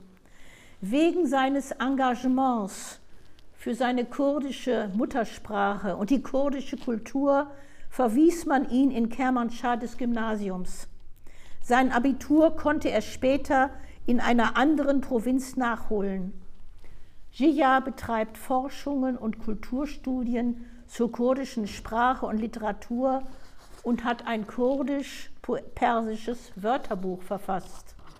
So ist er im Iran ständiger Verfolgung ausgesetzt. Im Jahr 2011 wurde er von der iranischen Regierung für drei Monate festgenommen und des Handelns gegen die nationale Sicherheit für schuldig befunden. Dann reiste Jia auf Einladung kurdischer Verleger 2017 in den Norden Kurdistans, das heißt in die Türkei, um dort seine Bücher vorzustellen. Und weil er dabei in der nordkurdischen Stadt Mardin Fotoaufnahmen machte, war das ein Vorwand, ihn von Januar bis April 2017 wegen angeblicher Mitgliedschaft in einer terroristischen Vereinigung zu inhaftieren. Aber wahrscheinlicher wurde er wegen seiner Kontakte zu kurdischen Intellektuellen, Wissenschaftlern und Verlegern verhaftet. Jia ist Mitglied des kurdischen PEN-Zentrums und lebt seit Februar 2016 als Stipendiat des Writers in Exile-Programms des Deutschen PEN in München. Und nun hören wir auf Kurdisch das ein Teil von Das Ungleichgewicht der Köpfe. Ein ganz wichtiger Text von Jia, den er erst im April diesen Jahres beendete. Serele bedeutet das Ungleichgewicht دلکفە خۆزییا گشت ئینسانەی لە وەختە گوشتەکانن دوکلگەی خۆیان بناتان. باوجی تاورە مە گوشتێرە و گوش بەم زورمە ئێ خەڵکە گوشەیلیان ڕا و دەرکردنە قسەی لێگە کە سەریلیان سەنگە لاوەکەێت ئەو کەسەی لە کەماوەی مێژەگەی لەسەر چەو کە باوگانیان بوونە تاوە دریژایی دیرو کە سەدان ساڵە داش بمینن. ئیستا چون تاوشتە دەنگە لەگەل بڕیاگی لەوەی من تێرن کە ڕەچەشەکن و زیانی کەرە هەر دەژیەگەم. ئەو مێژەگەی لەکە لە دریژایی دەها نەسڵە لە شوونە خۆیان ترازیان و هەروە ئەو دەسە پارت بوونەسە چەوەیلیان و لەوەی سەیوانێکی لا ئەولا و لابانە چەویاندا پوشانە تابوونە بەربەستێک لە هەمبەرە تاوشت و لیست کە خوار هەڵوەڕینە بەرزاییل و لاوەکردن وەرە و پشت توانی ئەنە خۆربوونیان بشکنێت آخر کیە کە خیانەت و ئەو هەمەگە ساڵ پاریزوانی لە سەرەی لە دەژە بکێت کە میراوتە سەدان ساڵەی باگ و باپیرانیان بوونە. Das Ungleichgewicht der Köpfe. Mit dem Quietschen der Tür stopfe ich meine Zeigefinger fest in die Ohren. Ich will nicht, dass das Echo der Stimmen in meinem Kopf hallt. Jene Stimmen, deren Echo meine zittrige Seele und meinen gebrochenen Leib weit mehr erschütterten als das Quietschen der verrosteten Gittertüren. Aber dieses Mal, bevor ich meine Ohren abdichten kann, schlagen sie zu und gießen das tägliche Echo der grauenvollen Töne wie aus einem Schmelztiegel in meine Ohren. Seit sieben Jahren Immer dann, wenn die Tür geöffnet wird, dreht sich eine verrostete Türangel in meinem Kopf. Ohne meine Augen öffnen zu müssen, nehme ich den dicken, schlabbrigen Körper der Krankenschwester wahr, die wie ein Ungeheuer eine Spur aus Schleim hinter sich herzieht. Ihr Geruch strömt in alle Zellen meines Leibes und meines Kopfes. Plötzlich spüre ich ihre Faust in meinem Bauch. Reagiere nicht und halte meine Augen weiter geschlossen, denn mich umweht ein tödlicher Gestank, der alles sagt. Wortlos kehre ich ihr den Rücken und gehe zu meinem eisernen Bettgestell. Sie folgt stampfend und stellt sich neben mein Bett. Meine Augen und Ohren sind verschlossen. Ich will ihre Stimme nicht hören, noch ihre Farbe sehen. Ich bin das Sehen und Hören seit langem Leid. Er verpasste mir ein paar weitere Schläge, aber ich steckte sie weg schämte mich wegen des Altersunterschieds. Er war auf Streitsuche. Obwohl er mich nicht verstand, schien er gegen mich aufgehetzt worden zu sein. Ich hatte den Eindruck, er wollte durch sein rohes Gebärden mich zu einem höheren Posten bringen. Darum hatte ihm der Kommandant den Beinamen Fürst gegeben. Seitdem er mich mit diesem Titel krönen wollte, verschonte er nichts und niemanden mehr. Für seine Vorgesetzten wedelte er mit dem Schwanz wie ein Hund und tat ihnen schön. Ich sah noch beim Essen und kaute am letzten Bissen, da verpasste er mir einen Faustschlag direkt auf meine Lippen. Es ist gleich, in welcher Sprache ich zu ihm spreche. Es dringt nichts bis zu seinen Ohren vor. Die Krankenschwester entfernt sich ein paar Schritte von mir. Als sie sieht, dass ich sie von unten anschiele und meine Ohren nicht mehr zuhalte, schnauzt sie, halt dich bereit, du hast Besuch. Besuch? frage ich mich verwundert. Sie geht, senkt den Kopf, um ihn nicht am Türstock zu stoßen und verschließt die Tür hinter mich. Zwei Soldaten brachten mich auf einem Kohletransporter hierher und stießen mich durch diese Tür, deren quietschende Angeln in meinen Ohren halten. Sie übergaben mich zwei Menschen mit langen Armen und Beinen, die einem Arzt assistierten. Ich hatte den Eindruck, sie bestünden nur aus Gliedmaßen und verstünden kein einziges Wort. Sie zerrten mich hinein. Vergeblich klammerte ich mich an die Gitter der Tür, um dies zu verhindern. Sie begann damit, mich an ein Bett zu fesseln. Ich warf mich hin und her, aber mein Widerstand war zwecklos. In den ersten Tagen steckten mich die zwei Assistenten in eine Zwangsjacke und brachten mich zum Arzt. Jedes Mal versuchte ich mit ihm zu reden, aber wenn ich dann meine Augen öffnete, lag ich wieder gefesselt auf meinem Bett. Offenbar verstehe, stehe ich bis zu meinem letzten Atemzug in der Schuld dieses Arztes, Dr. Reza Kuli. Nicht, weil er mir Medikamente verabreicht oder mich zu heilen versucht. Nein, weil er irgendwann die Wahrheit erfuhr und es daraufhin unterließ, mir Medikamente zu geben und damit verhinderte, dass ich Teil dieser Gruppe werde. Mein Zustand war nicht besser als jener der restlichen Patienten, aber außer mir keine Medikamente zu verabreichen, konnte er nichts für mich unternehmen. Manchmal wünschte ich mir, Dr. Resakuli wäre gar nicht drauf gekommen und ich wäre wie die anderen durch Medikamente glücklich geworden. Aber es dauerte nicht lange, bis ich meine Meinung überdachte und zu mir selbst sprach, schäm dich, Du darfst nicht aufgeben. Es wird der Tag kommen, an dem dir jemand zuhört. Auch wenn ich gebeugt und altersschwach im Bett liege, werde ich ausharren und auf diesen Tag warten und werde meinen Untergang nicht zulassen. Ich wollte Ihnen Wort für Wort jene Bücher, die ich in schlaflosen Nächten gelesen hatte, ins Ohr flüstern. Aber bei jedem Versuch stieß ich gegen Felsen. Mit jedem Mal wurde ich zu einer größeren Lachnummer für sie. Ihr grundloses Gewieher, die im Hohn ausgestoßenen Worte, ließen mich immer tiefer in undurchdringliches Schweigen versinken, und mir blieb nichts anderes, als sie wortlos von unten anzustarren. Die einzige Person, die mir zuhörte, war meine Mutter. Obwohl sie nicht belesen war, lauschte sie jedem Wort mit Begeisterung. Ich nehme an, sie tat es lediglich aus mütterlichen Gefühlen.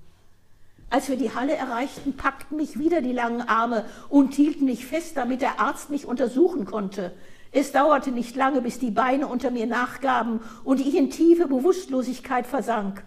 Als ich die Augen noch schwindlig wieder öffnete, fand ich mich zwischen vier Wänden wieder, die voll waren mit unbekannten Gesichtern.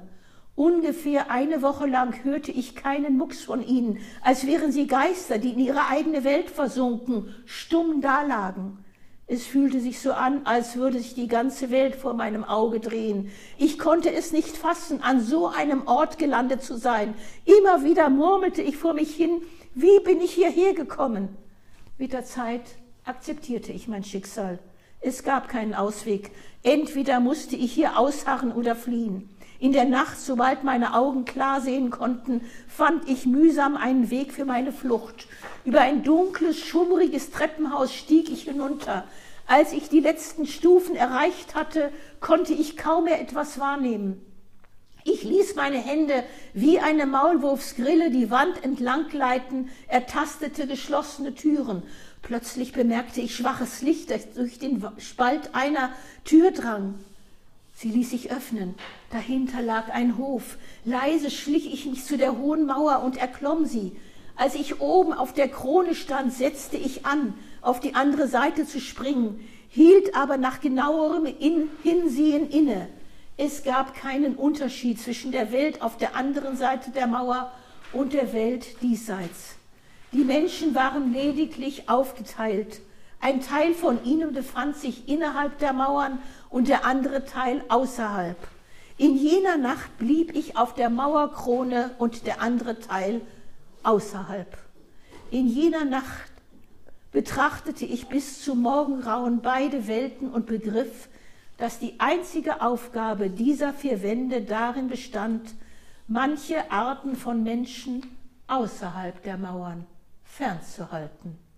Ich entschied mich dazu, diese Mauer nie wieder hinaufzuklettern und niemals wieder zu versuchen, aus dieser kleinen Irrenanstalt zu fliehen. Obwohl ich wusste, dass die Krankenschwestern und Pfleger keine Ohren hatten, versuchte ich immer wieder, mich ihnen zu nähern, um mit ihnen zu reden, aber sie würdigten mich nicht einmal eines Blickes. Hin und wieder nickten sie mit dem Kopf als Zeichen dafür, dass sie mir zuhörten, was sie aber sicher nicht taten. Von hinten verpassten sie mir einen Schlag auf die Schläfe. Im Fall auf dem Weg zwischen Himmel und Erde kam ich zu mir und überlegte, wie ich meine Mutter unter ihren Füßen und Tritten würde retten können. Da steckten sie mir etwas Weiches, Knorpelartiges zwischen die Lippen. Ich musste würgen. Welche Schmerzen hatte meine Mutter an diesem Abend über sich ergehen lassen? Sie drücken ihre Ohren zu, damit sie ihre Schreie nicht hören, wenn sie zu sich kommt. Die Gendarmen hatten mir die Hände am Rücken gefesselt. Ich wusste nicht, wie, was sie fühlen wird, wenn sie zu sich kommt und mit der Hand nach ihren Ohren tastet.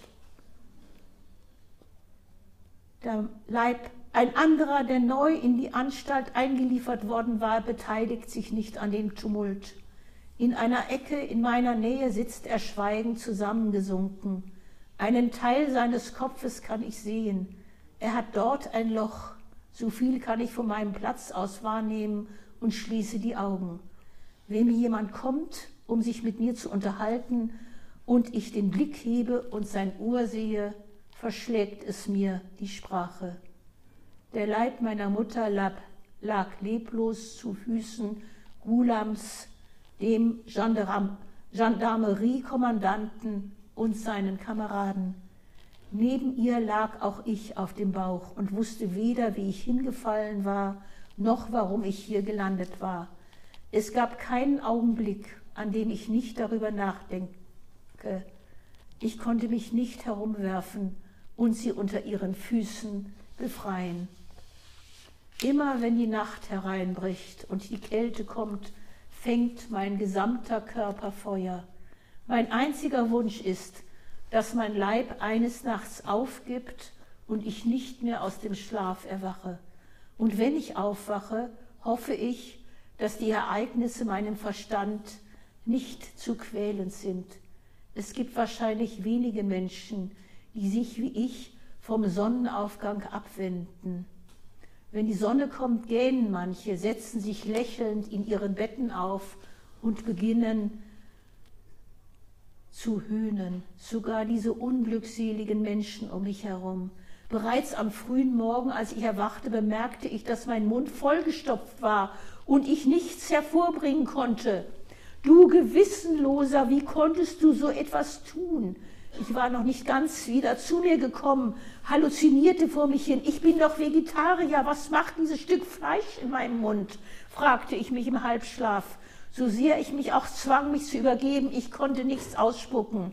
Der wortkarge Mann, der auf mir, neben mir im Bett lag, zischte zu mir, du Schleimspritzer, hör auf mit deinem ekelerregenden Würgen und Spucken. Seitdem ich hier eingeliefert wurde, tust du das ständig. Nach einer kurzen Weile breche ich in Gelächter auf. Besuch? Besucher, rufe ich. Meine Rufe echoen in der Halle. Alle springen aus ihren Betten und bilden vor mir zwei Reihen. Die Männer aus der ersten Schlange beginnen im Reigen zu tanzen, zu springen und zu singen. Die aus der zweiten beginnen zu klagen und sich selbst zu geißeln.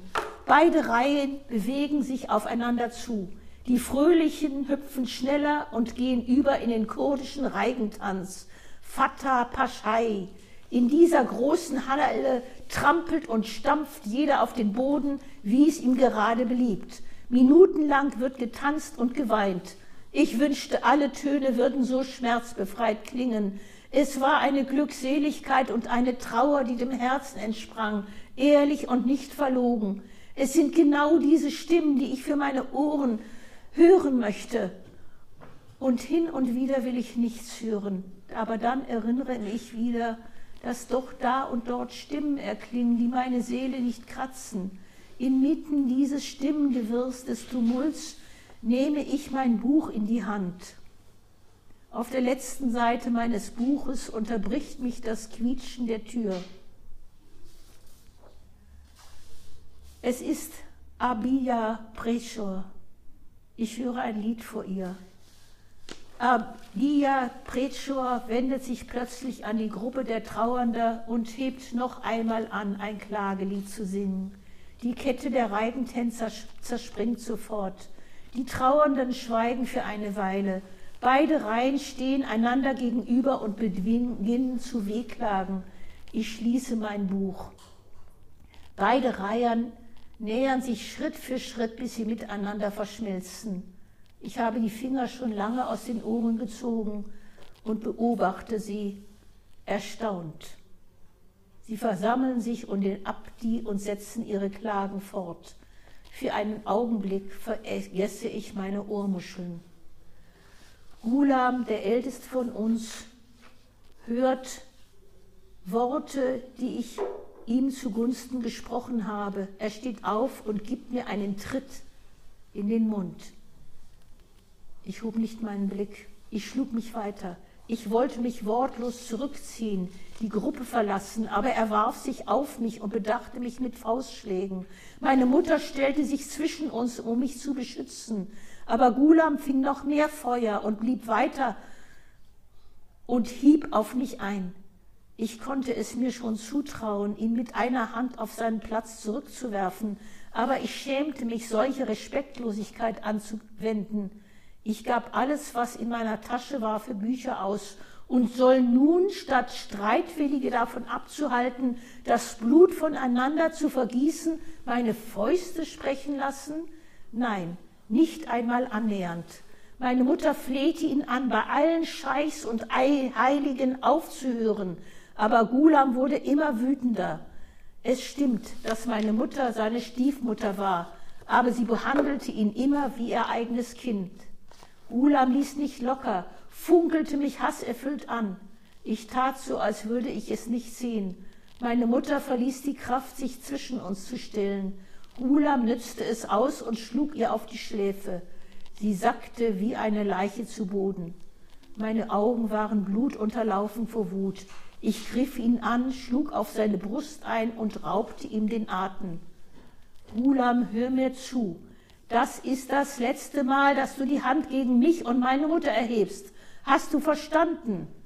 Du Nichtsnutz. Plötzlich erhoben sich der Bürgermeister, der Gendarmeriekommandant und die Aga-Freunde Gulams und kamen noch mit vollen Backen schmatzend auf uns zu. Ich begriff, was sie vorhatten. Gulam nickte mit dem Kopf und ging noch einmal auf mich los. Ich weiß nicht, welcher von ihnen die Laterne auspustete. Die Welt wurde schwarz. Meine Mutter lag noch bewusstlos am Boden. Ich schaffte es nicht, sie unter den Füßen der Menge herauszuziehen und gleichzeitig nach Gulam zu tasten. Plötzlich verspürte ich einen Schmerz, wie ein Blitzschlag auf meinem Hinterkopf, fiel auf meine Mutter und die dunkle Welt drehte sich vor meinen Augen. Ich hatte keine Kraft, mich zu bewegen. Ich konnte nur meine Augen in der Dunkelheit bewegen. Unter den schlagenden Händen konnte ich Gulams Hand fühlen, der versuchte, mir etwas mit Gewalt in den Mund zu stopfen. Ich wünschte, alle Menschen würden beim Zuhören beide Ohren nutzen, aber wenn ich nachdenke, dann verwenden sie ihre Ohren für das Verscheuchen von vielen Worten, die ihre Köpfe ins Ungleichgewicht bringen. Jene Köpfe, die das Hirn ihrer Vorfahren geerbt haben und die seit hunderten Jahren unantastbar bleiben. Wie würden sie nun einem Außenstehenden wie mir zuhören, der angeblich ein Sittenbrecher ist? Diese Köpfe, die seit Dutzenden von Generationen auf derselben Stelle stehen und mit Scheuklappen ausgestattet sind, die Horizonte sehen können und auch das, was hinter ihnen liegt, kann die Versiegelung des Kopfes aufbrechen. Aber wer ist in der Lage, diese ewig währende Tradition zu verraten, die diese Versiegelung schützt und die Gebräuche, die seit Jahrhunderten von unseren Vätern und Großvätern gepflegt werden. Nach 21 Jahren Tagen brachten sie mich zum Arzt. Sie waren sich sicher, dass ich keine Gefahr darstellte, nicht weil sie mich verstanden, sondern weil sie mich in der vorangegangenen Nacht mit vielen Medikamenten abgefüllt hatten. Meine Augen waren glasig und hin und wieder fiel ich in einen Sekundenschlaf. Der Doktor sprach mit mir. Ich hörte zwar meine Worte, aber meine erschöpften Augen waren auf die kleine Bibliothek hinter ihm gerichtet. Neben medizinischen Büchern gab es auch literarische und historische. Manche von ihnen waren in französischer Sprache. Ich hörte mit meinen Ohren, war aber in Wirklichkeit in diese Bücher versunken. Als sie mich durch die Tür hinausbringen wollten, streiften meine Augen noch einmal über das Regal. Ich wusste, dass der Doktor meine Blicke erkannt hatte. Es waren jene Blicke, die dazu geführt haben, die Bücher aus der Bibliothek von Dr. Reza Kuli lesen zu dürften. Ich habe viele Tage mit Warten verbracht, in der Hoffnung wiederzusehen. Ein Tag verging wie ein Jahr. Einige Monate nach diesem Zusammentreffen drang ich immer wieder auf die Pfleger und Schwestern ein, dass ich den Doktor dringend treffen müsse. Es ist nicht notwendig, den Doktor zu sehen. Die Medikamente, die für gut befunden wurden, werden wir dir verabreichen. Meine Mutter drückte meinen Kopf an ihre Brust. Mein Sohn, weißt du, deine Freunde, die immer wieder in unser Haus kamen und von dir Bücher liehen, haben in den vergangenen Tagen zugunsten Gulams ausgesagt und sind dir in den Rücken gefallen. Sie waren es, die deinen Namen geschändet haben, jene, die dicke Bäuche haben, deren Augen reichen nicht über die eigenen vier Wände hinaus. Aber sobald sie die Treppen hinaufgehen und höher stehen als die Umgebung, können sie sich nicht mehr hinunterbeugen, um ein Blatt Papier zum Leben aufzuheben. Und nicht einmal Gott gelingt es, sie von ihrem hohen Ross herunterzuholen. Du mit deiner schrägen Zunge, hör doch auf, verhöhnten mich Gulam und seine Freunde. Sie glauben, die Zunge sei nur fürs Ablecken geschaffen. Nun weiß ich, dass manche meiner Freunde gehorchten, um die Herzen ihrer Vorgesetzten mit vorgespielter Freude und schmeichelndem Gelächter glücklich zu machen. Die Bücher, die ich ihnen an jenem Tag geschenkt hatte, legten sie auf ihre Herzen, damit sie nicht platzten. Ihr Gelächter war noch schmerzhafter als jenes von Gulam, der sich verkaufte. Ich lag noch in den Armen meiner Mutter, meine Augen verloren weiterhin Tränen. Mein Sohn, die stecken alle unter einer Decke. Ich begriff erst später, dass es in jener Nacht ihr Plan war. Sie hatten ihn geschmiedet. Ich weiß nicht, wie ich mich aus ihrer Umarmung befreite. Eine Mutter, die seit sieben Jahren auf den Tag wartet, dem, an dem sie mich sieht und wieder in die Arme nimmt. Ich war gänzlich verwirrt, ging zu meinem Kleiderschrank, um meine Notizhefte herauszunehmen, in denen ich seit sieben Jahren über diesen elendigen Zustand zu schreiben versuche. Aber ich kann diese Entscheidung nicht treffen, ob ich nun hingehe, um meine Mutter zu sehen oder nicht. Ich werde die Halle der Wache der Gendarmerie niemals vergessen. Trotz allen diesen Unglücks und den Bemühungen meiner Mutter hörte ihr niemand zu. Seit drei Tagen, mein Sohn, gehe ich trotz meiner Wunde zum Bürgermeister und zur Gendarmerie. aber eine Frau als Zeugin wird nicht zugelassen. Gestern im Büro des Bürgermeisters ist ein Herz ein wenig weich geworden. Er hatte Mitleid mit mir. Ich sah mir die Seite ihres Kopfes an und meine Zunge war wie gelähmt. Mein Sohn, alle fletschen ihre Zähne gegen dich. Heute oder morgen werden sie dich aus der Stadt werfen und lassen dich nie wieder einen Fuß in diese Region setzen. Ich werde durch das Quietschen der Tür wieder aufmerksam. Die Krankenschwester steht über mir. Bevor ich die Finger in meine Ohren stecken kann, murrt sie, du hast Besuch. Seit einer halben Stunde wartet deine Mutter darauf, dich zu sehen. Sie war zwei Tage unterwegs hierher. Jetzt ist die Besuchszeit zu Ende und du wirst sie nie wiedersehen. Sie geht und schiebt die Tür hinter sich zu. Nach dem Knacken des Schlosses beginnt Abdi wieder laut zu singen. Mehrere bloße Hände ohne Köpfe stürmen in die Halle. Im Stehen geben sie den Tanzenden durch die Hosen hindurch Injektionen. Manche von ihnen schaffen es nicht bis zu ihren Betten und sie fallen mitten in der Halle um.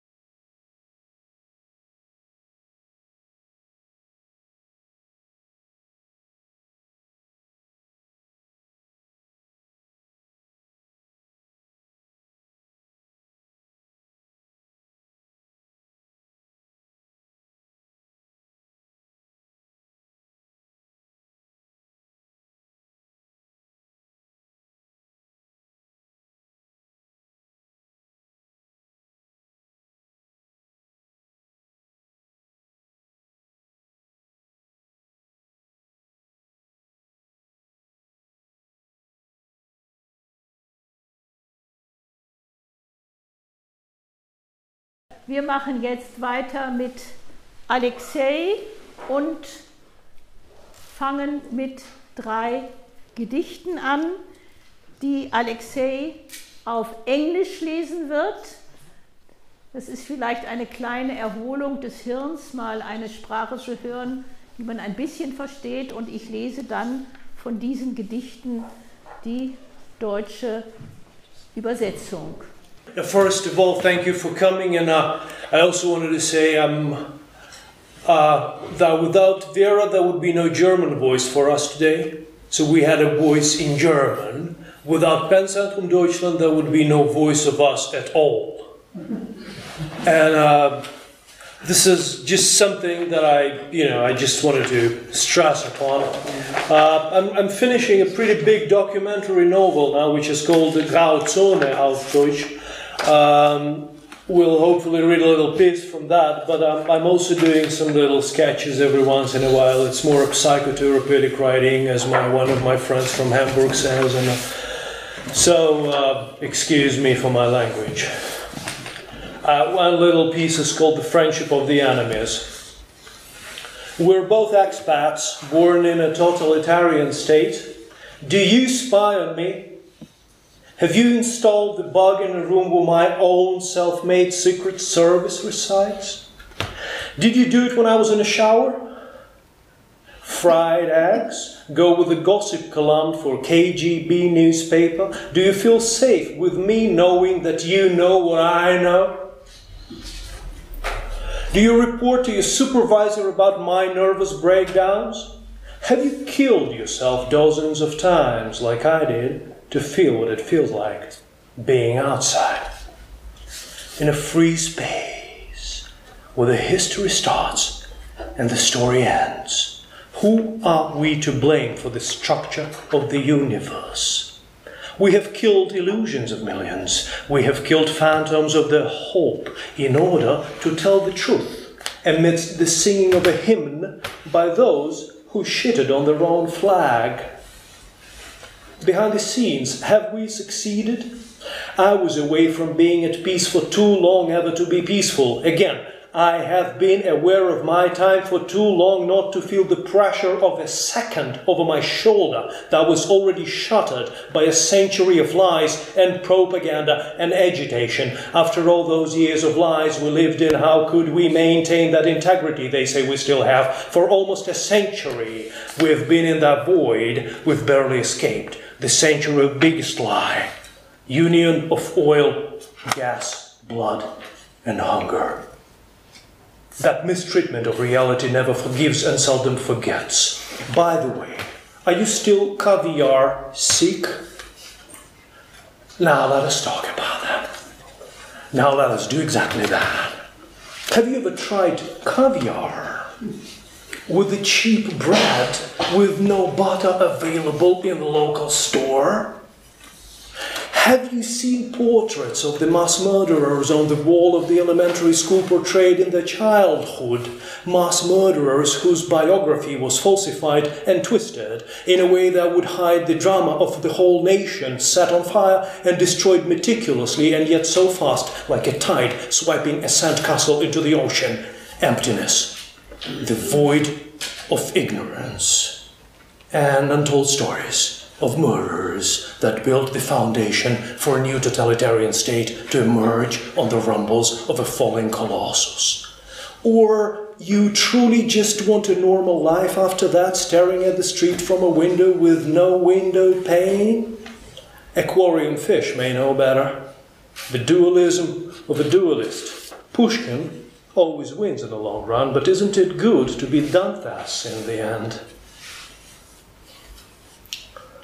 What's your choice, kid? Every untold story of such a chain of events makes us feel we're back in the USSR. Are you safe? Secure? Have you learned the stance of a totalitarian leader? Were you forced to recite it by heart? Were you a believer? Have you escaped? Do you care? And now? Were you afraid to give birth to someone when your enemies, your murderers, all the heroes of the falsified history still walk free, and the newborn walk their path? Was your source for information ever killed right after you record his confession? Have you ever preserved his legacy? Do you still do they still have names? Have you been reporting what you saw or just what you were told? If yes, you're my friend. If no, I don't know your name.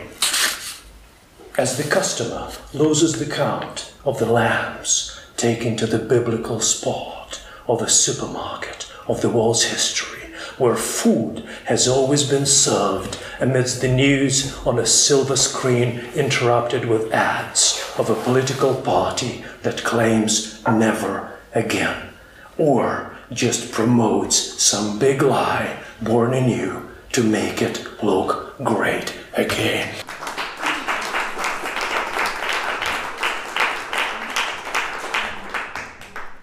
Vielen Dank. Freundschaft der Feinde. Beide sind wir Exilanten, beide geboren in einem totalitären Staat. Bespitzelst du mich? hast eine Wanze in dem Zimmer angebracht, wo mein persönlicher Geheimdienst Marke Eigenbau sich einquartiert hat? Hast du es getan, während ich unter der Dusche war? Spiegelei mit Klatschkolumne für die KGB-Zeitung? Fühlst du dich sicher, wenn ich weiß, dass du weißt, was ich weiß? Berichtest du deinem Führungsoffizier über meine Nervenzusammenbrüche?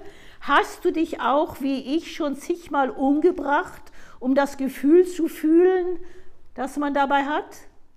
während wir draußen sind in einem freien Raum, wo die Geschichte anfängt und die Story endet, wem geben wir die Schuld am Bauplan dieses Universums? Wir mordeten die Illusionen von Millionen, wir mordeten Phantome ihrer Hoffnung, nur um die Wahrheit auszusprechen, indes diejenigen eine Hymne schmetterten, die auf die eigene Fahne schissen, hinter den Kulissen, hatten wir Erfolg? Ich war zu lange weg vom Frieden, als dass ich nochmal friedlich leben könnte. Nochmal. Ich bin mir mit meiner Zeit zu lange schon bewusst, als dass ich nicht über die Schulter spürte den Druck einer Sekunde, die schon zerfetzt ist von einem Jahrhundert der Lügen, der Propaganda und Agitation. Nach all diesen Jahren der Lügen, in denen wir lebten, wie konnten wir uns da bewahren, den Anstand, den wir, sage ich, noch immer haben?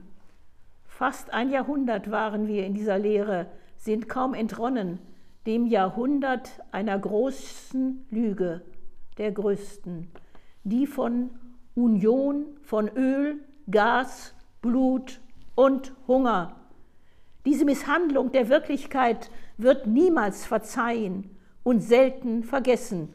Übrigens bist du noch immer scharf auf Kaviar? Na schön, dann lass uns davon reden. Hast du schon einmal Kaviar probiert mit diesem billigen Brot und ohne Butter, weil es in dem Laden bei dir an der Eck keine gab?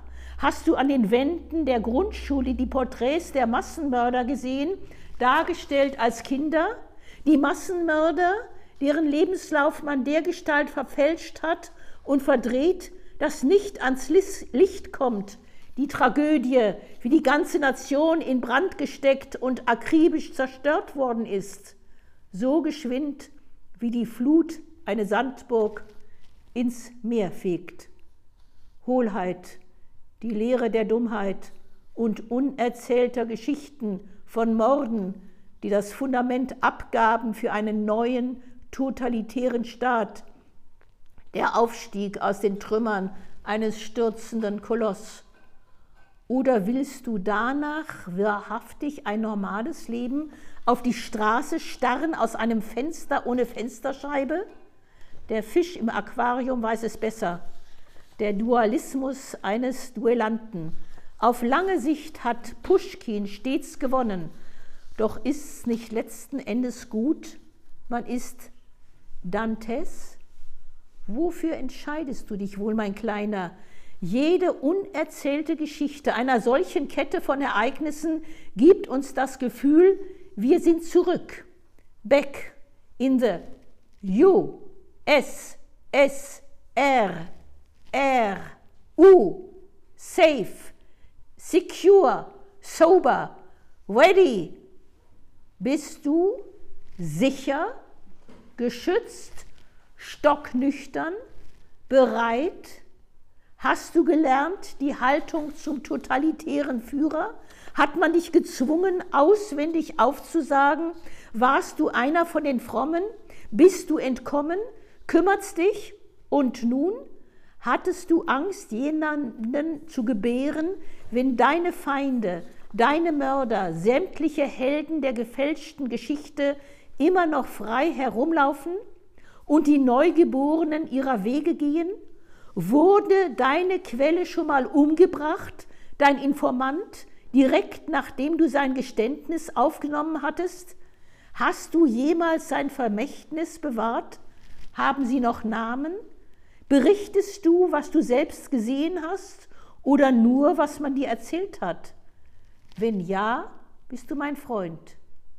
Wenn nein, kenne ich deinen Namen nicht.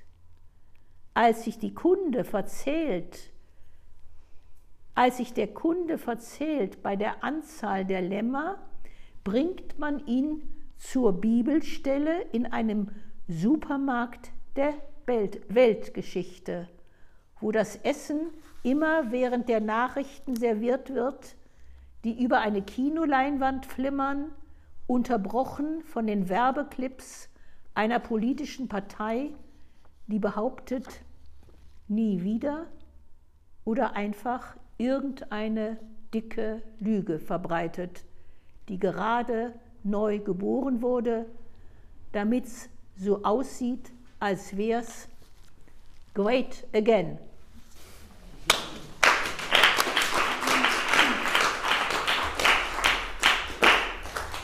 Ja, vielleicht ein paar Worte zum Print- und Fernsehjournalisten Alexei Bubrovnikow. Er wurde 1979 in Kiew geboren. Er veröffentlichte Kurzgeschichten und Essays in verschiedenen ukrainischen Verlagen und Wochenmagazinen. Sein Buch Vietches of Georgia erschien 2015 beim ukrainischen Verlag Kharkiv, der dem Bertelsmann Verlag angegliedert ist. Auch als Drehbuchautor war er tätig, unter anderem für den Dokumentarfilm Katyn Letters from Paradise, der in Polen und der Ukraine große Beachtung fand. Die seit 2014 umkämpfte Region Donbass war seit dem Austritt der Ukraine aus der UdSSR Sammelplatz für Schmuggler, Geldwäscher und grenzübergreifendes organisiertes Verbrechen. Um das Verschieben von Waffen, Tabak, Treibstoff, Hilfsgütern, Gold und anderen einträglichen Waren nach Russland und in die Ukraine zu stoppen, rief Kiew eine spezielle Fahndertruppe ins Leben. Ihr Chef sowie einige Mitglieder, dazu diverse Strippenzieher unter der Verschiebemafia und ihren politischen Hintermännern kamen seitdem ums Leben. Bereits Anfang 2014 berichtete Alexei Bubrovnikow über die Maidan-Proteste in Kiew. Seit 2015 recherchierte er über die Schmugglerrouten im umkämpften ostukrainischen Donbass. Dabei war er auf Verwicklungen einer ukrainischen Eliteeinheit gestoßen, die unter anderem im Schmugglergeschäft mit russischen Militärs und Separatisten verwickelt war. Aufgrund dieser Recherchen erhielt er mehrfach Drohungen, sogar vor laufender Kamera. Auch das Militär forderte öffentlich seinen Tod. Bubrovnikow arbeitete da damals für den Sender 1 und 1, der sich im Besitz eines bekannten Oligarchen befindet. Seine Redaktion setzte Bubrovnikow immer stärker unter Druck und drängte ihn, seine Recherchen einzustellen. Das führte dann im Juni 2016 zur Kündigung. Im September 2016 wurde Alexei Bubrovnikow gewarnt, dass der ukrainische Militärdienst plante, ihn zu ermorden. Daraufhin verließ er fluchtartig das Land. Von Januar 2017 bis Februar 2018 war er Gast der Hamburger Stiftung für politisch Verfolgte. Derzeit erarbeitet er wie eben schon von ihm selbst erwähnt, an einem Buch über den Schmuggel in der Ostukraine. Seit Februar 2018 ist er Stipendiat des Writers in Exile Programms des deutschen PEN. Und wir hören jetzt einen kleinen Auszug auf Russisch von Monolog des Schläfenbeins. Bitte, Alexei. Danke. Danke. Danke, ja. ja. Only a little thing here. Uh, you'll know from Vera Budikov reading, and I will just have some color Russian language. Монолог песочной кости. Леди и джентльмены, я сейчас буду говорить от имени одного маленького, даже не органа человеческого тела, а его деталей, незаметной невооруженному глазу. Височная кость. Зачем я говорю это ее имени, это нуждается в некотором объяснении. У меня был друг, застрелившийся патроном Флабер калибра 22 BB Cap. Калибр 22 очень маленький калибр. Такие пистолеты когда-то называли салонным оружием. Аристократы тренировались ими в домашнем тире, чтобы не шуметь. Если кто-то из ваших друзей купил такой набор, коробку патронов Флабера и револьвер к ним, радуйтесь. Значит, скоро будет вечеринка с бесплатной выпивкой. Правда, без музыки. Итак, вот височная кость. Представим, что это она. Такой маленький пористый кусочек кальция и фосфора, похожий на пластинку пенопласта. А вот входящее пулевое. Мы можем видеть его сейчас. Маленький калибр при таком ранении оставляет некоторые шансы на выживание, даже если это выживание в виде овоща. Что это за кость? По-немецки она называется Schlaffenbein, по-английски temporal bone. В медицинских вузах говорят, что если на экзамене по анатомии выпала височная кость, выпал весь курс предмета анатомия. Нет худшего вопроса для студента, чем височная кость. Именно поэтому медики редко пользуются такими грубыми методами, как генерал Бек в 1944 Вера.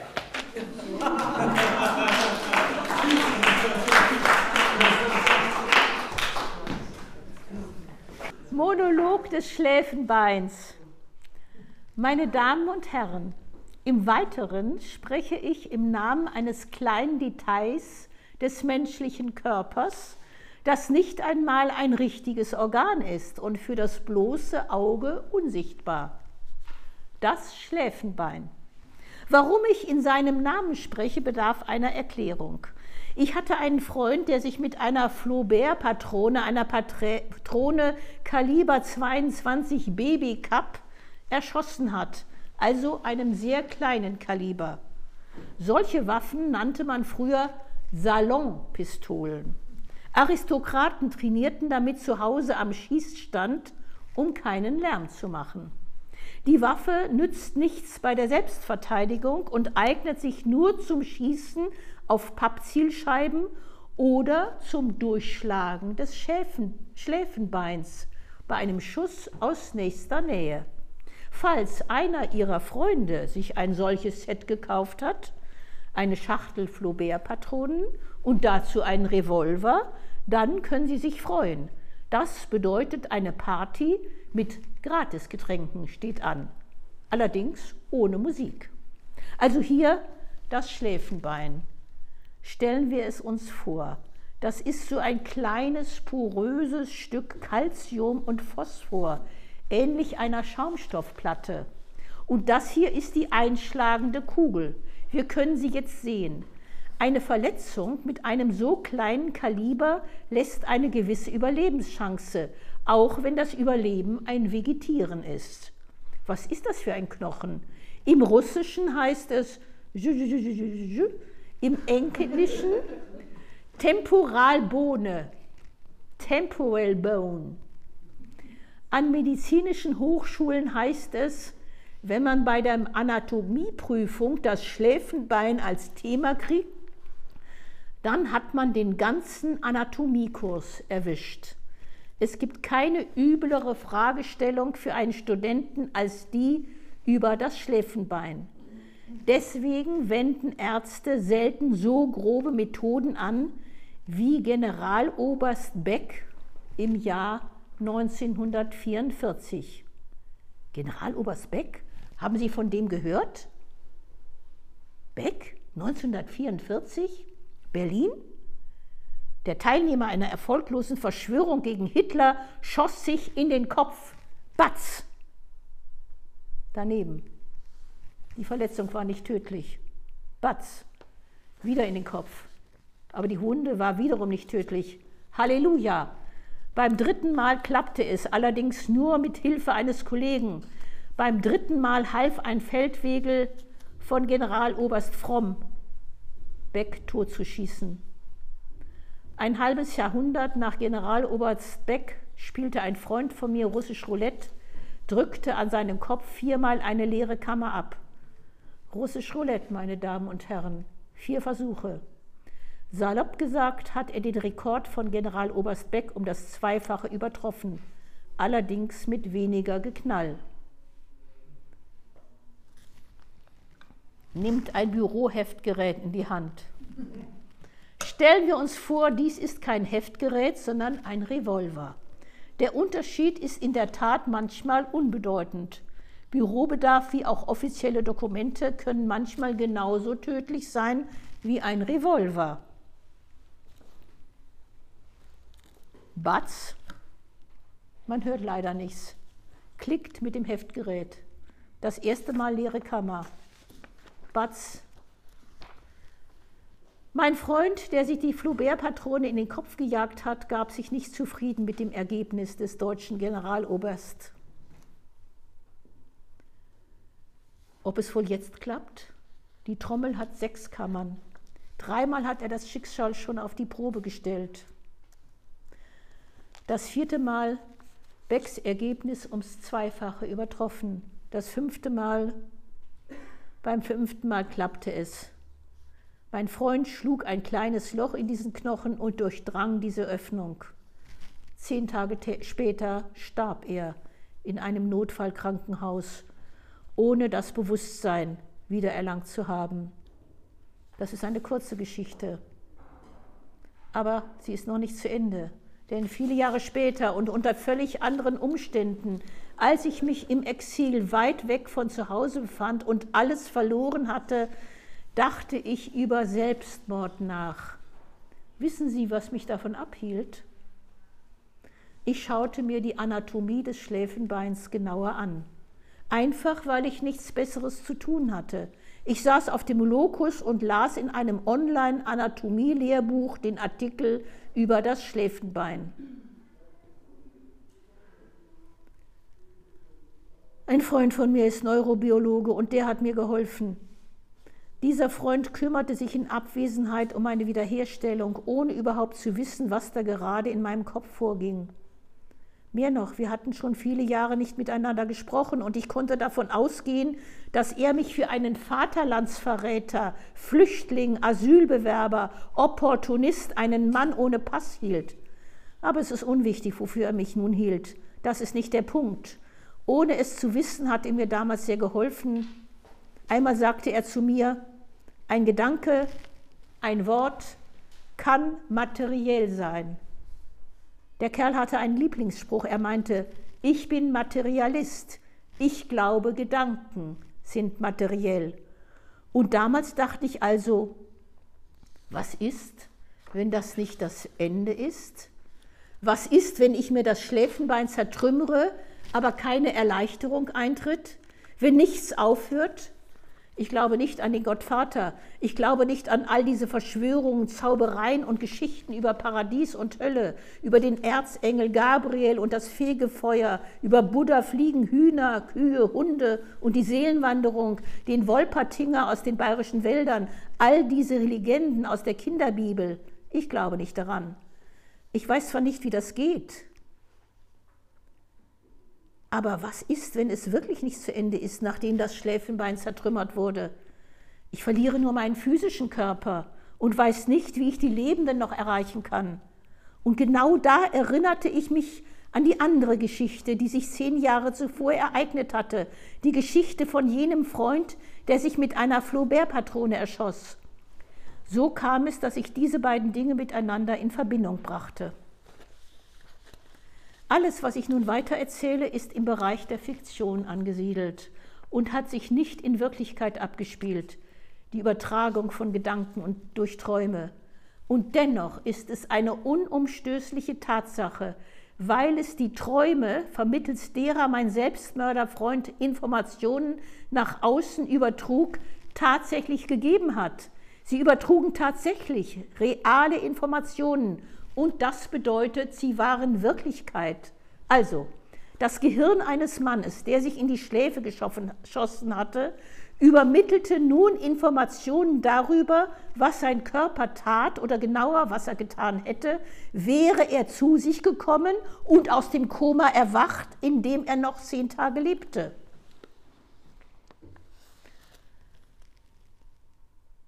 Er erschien nun einem unserer Kollegen im Traum und zwar stotternd. Sein Körper, der jenseits des Schädellochs geblieben war, schien etwas verzerrt, veränderlich, vers. Er sprach in Zeitlupe, leichte Sprachstörung, veränderte sich seine Sprache. Er redete nun mit Pausen inmitten der Sätze. Um zu verstehen, wo, warum es dazu kam, schauen wir uns jetzt einmal an, was mit dem Schläfenbein passiert, wenn dort ein metallischer oder ein anderer beliebiger Gegenstand eindringt. Es kommt zu einer Schädigung der Hör- und Gleichgewichtsorgane, die in diesem Knochen liegen. Höchstwahrscheinlich wird jemand, der sich in die Schläfe geschossen hat und überlebt, die Chance steht 1 zu 10, nie wieder selbstständig schlucken können. Die Denkprozesse aber können sich fortsetzen. Stellen Sie sich jemand vor, jemand, der nicht schlucken kann, aber seine Denkprozesse laufen weiter und sind praktisch unverändert. Haben Sie schon mal Ihr Schläfenbein ertastet? Fühlen Sie, da ist eine Vertiefung. Tasten Sie mal. Wendet man zu viel Kraft an, drückt man sich die Finger in den Kopf. Sie sollten es also nicht übertreiben. Bleiben Sie maßvoll. Also mein Freund, der sich in die Schläfe schoss, lebte nach diesem Vorfall noch zehn Tage. Im Koma angeschlossen an ein Beatmungsgerät, an einen Tropf mit rasiertem Schädel und einer winzig kleinen Öffnung im Schläfenbein, so groß wie ein Streichholzkopf, um einen Kamin zu entzünden. Ich stellte mir meinen Freund vor, der sprechen konnte, indem er Informationen auf eigentümliche Weise übermittelte. Aber da haben wir schon das erste Problem, den Informationsempfänger. In seinem Fall war es eine zufällige Person, es war jemand, mit dem er in seinem vergangenen physischen Leben praktisch nichts zu tun hatte. Verstehen Sie? Man versendet einen Brief aus dem Land hinter den Spiegeln, aus dem Koma, dem Sarg, dem Jenseits. Dabei wird die Art der Informationsübermittlung gewahrt. Es geht auf dieselbe Weise weiter. Und das ist ja eine gute Neuigkeit, oder? Aber da haben Sie das Problem, Justen. Bei der Übermittlung einer Information kann man nicht einmal eine normale Adresse auf einen Briefumschlag schreiben. Der Brief geht nicht an irgendeine Emma, Natascha oder an Präsident Nixon oder was weiß ich, an die eigene Frau, den Freund, den Feind. Es ist, als übergebe man Dokumente an ein Gericht, so ungefähr.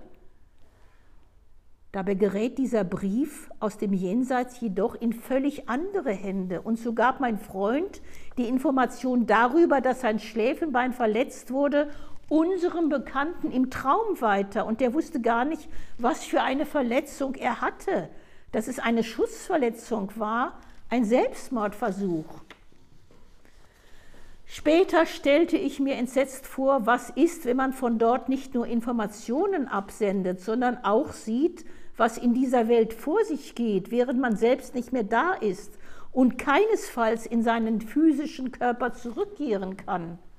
Man kreist um seinen Körper und will in ihn zurückklettern, um zum Beispiel zu ihr in die Wohnung zu gehen, wo sie gerade mit irgendeinem Bastard vögelt, der sie allein deswegen rannimmt, weil sie das alles vergessen muss, dich, dein Selbstmord und das Loch, das du in ihrem Kopf hinterlassen hast.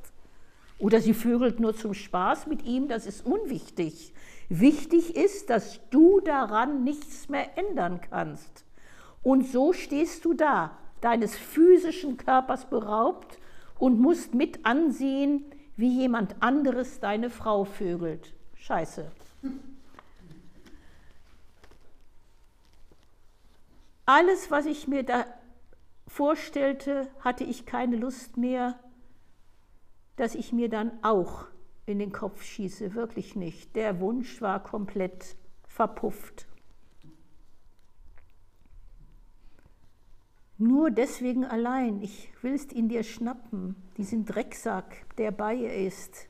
Ach, eine Leiche bist du. Und woher dieser Gedanke? Ach, scheiße, immer noch plapperst du irgendwem die Ohren voll da drüben, aber niemand hört dich, weil du physisch eine Leiche bist. Deine Reden wollen durch Wände, Türen, durch ganze Kontinente dringen. Entfernung ist eigentlich kein Problem, aber sie hören dich nicht. Und da wurde mir klar, nein Leute, das könnt ihr vergessen. So werdet ihr mich nicht los. No way. Ich werde sehr laut schreien. Ich werde mich bis zuletzt verteidigen. Falls nötig, werde ich mich prügeln, werde schreien, auf jede erdenkliche Weise kämpfen. Aber das lasse ich nicht mit mir machen. Wenn Sie mir alles genommen haben, nehmen Sie mir doch nicht meine Sprache. Niemals. Vielen Dank. Vielen Dank beim Anschauen. Ich gehe. Ich muss was tun. Habe sehr viel zu tun. Sehr viel. Ach, tut mir leid, dass ich so redselig bin. Auf Wiedersehen. Tschüss. Die Show fängt gerade erst an. Wir sind noch nicht bei der Hälfte. Nach der Pause gibt es Sandwiches und Getränke. Viel Glück. Danke nochmals.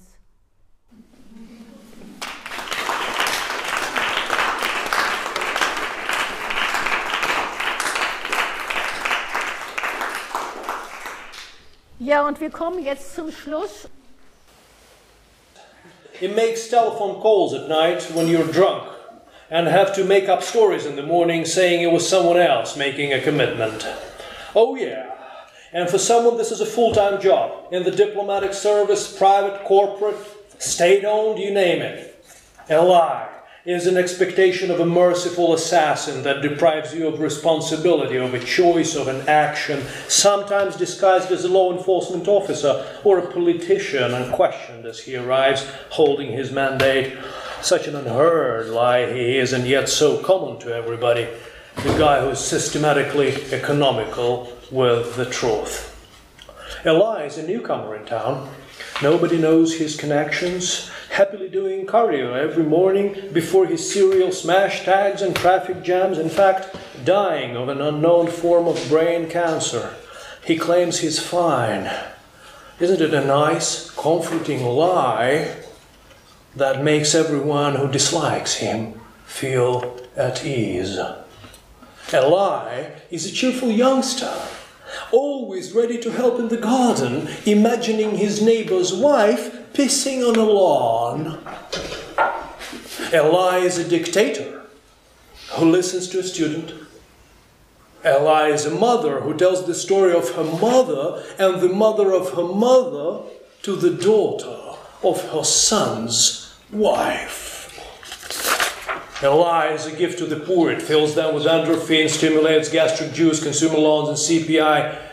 Eli is a soldier who went fishing. The next day he came back home from war. Don't you dare to ask him why. Eli is an attorney saying he is convinced, for you never see a lawman who really is. A statesman revealing the lines of a communique loud but hardly clear to anyone except for his speechwriter who's permanently on cocaine. It is a salesman, a cleric, a president claiming to withdraw the armed forces to reform, to wage war on corruption, la la la la la. A lie is a pyramid of false statements. Fresh shit on top. It never burns. Whether you believe it or not, you will live through ages of never again. The dates of numbers, the figures, the pure facts, they never lie. They just do not tell the truth loud enough to be heard. Look, that guy lying under the debris of broken glass and concrete. He makes his statement here, so why don't we just listen and take mental notes? He says, Never I will lie again. Oh God, save my poor leg. Take this concrete from me so I will never ever lie to my mom that I didn't start smoking when I was just 13 and stolen 10 bucks from my auntie's purse to go to the movies. I will not miss my English class for this French prostitute. Égalité, fraternité, liberté. Just give me my leg back. Oh, please. But his message remains unrecorded as the public is occupied with a flash mob, a revolution, an anti J20 event, whatnot. They take the clubs, the cocktails, the guns, and they go to the central square to throw words and stones and all their uneasiness and anger to shout and scream with the voices of Jericho to break the smoking walls of a town never, that never existed and yet never ceased to exist the town called the promise of tomorrow.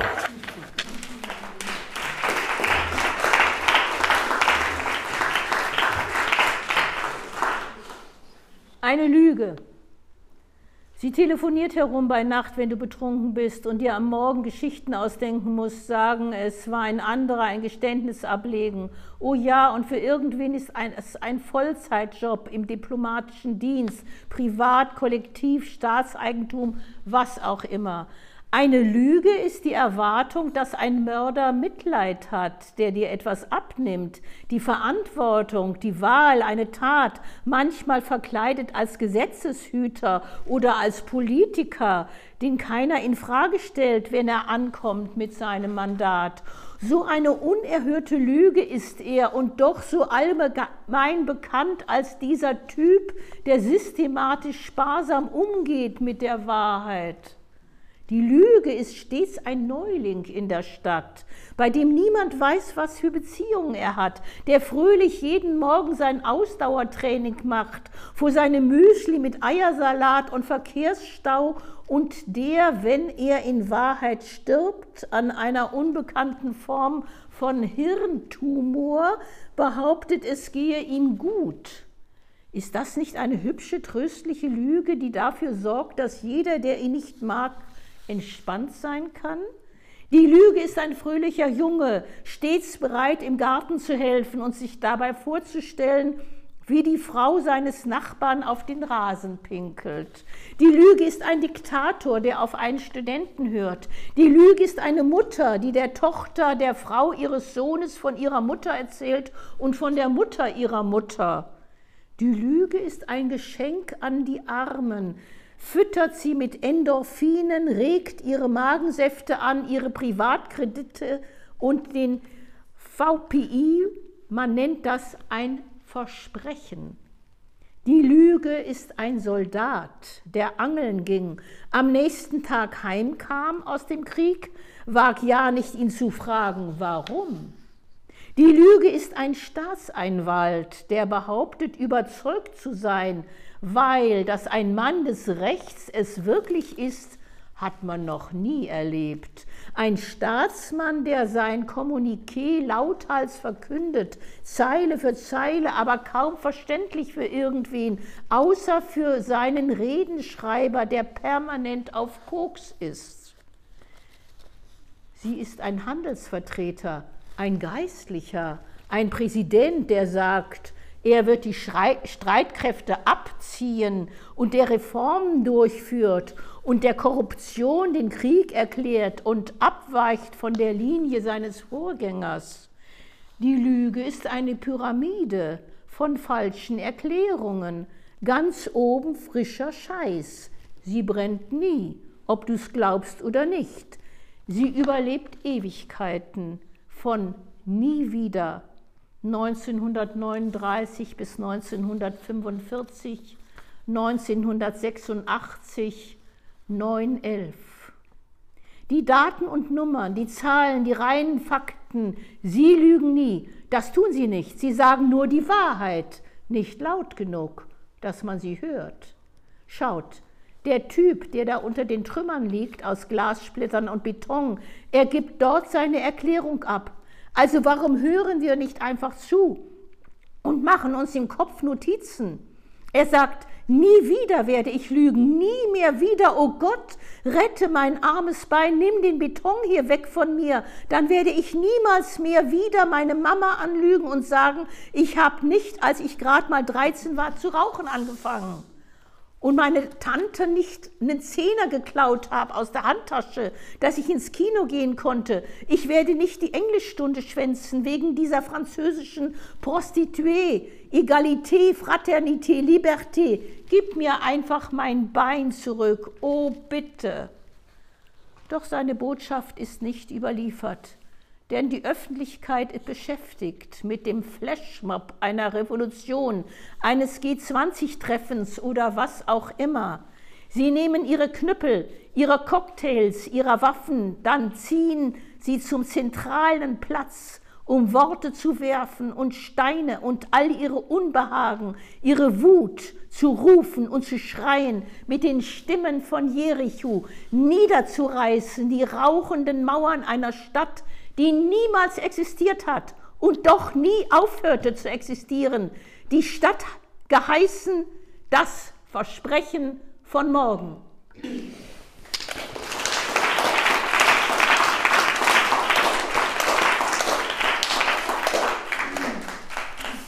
Ja, ich bedanke mich jetzt sehr für das aufmerksame Zuhören, dafür, dass wir hier alle schön zusammensitzen können. Natürlich haben wir nur einen Bruchteil gelesen. Die Texte wurden im Original verkürzt gelesen, damit überhaupt etwas Auswahl besteht. Auch ich habe manche Übersetzungen etwas gekürzt, weil sonst hätten wir überhaupt nicht den angemessenen Raum schaffen können. Und jeder von den dreien wollte doch also eine bestimmte Menge an unterschiedlichen sozusagen literarischen Gesichtern vorzeigen.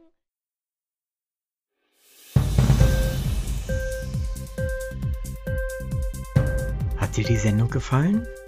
Literatur pur, ja, das sind wir. Natürlich auch als Podcast. Hier kannst du unsere Podcasts hören. Anchor, Spotify, Apple Podcast, iTunes, Google Podcasts, radio.de und viele andere mehr.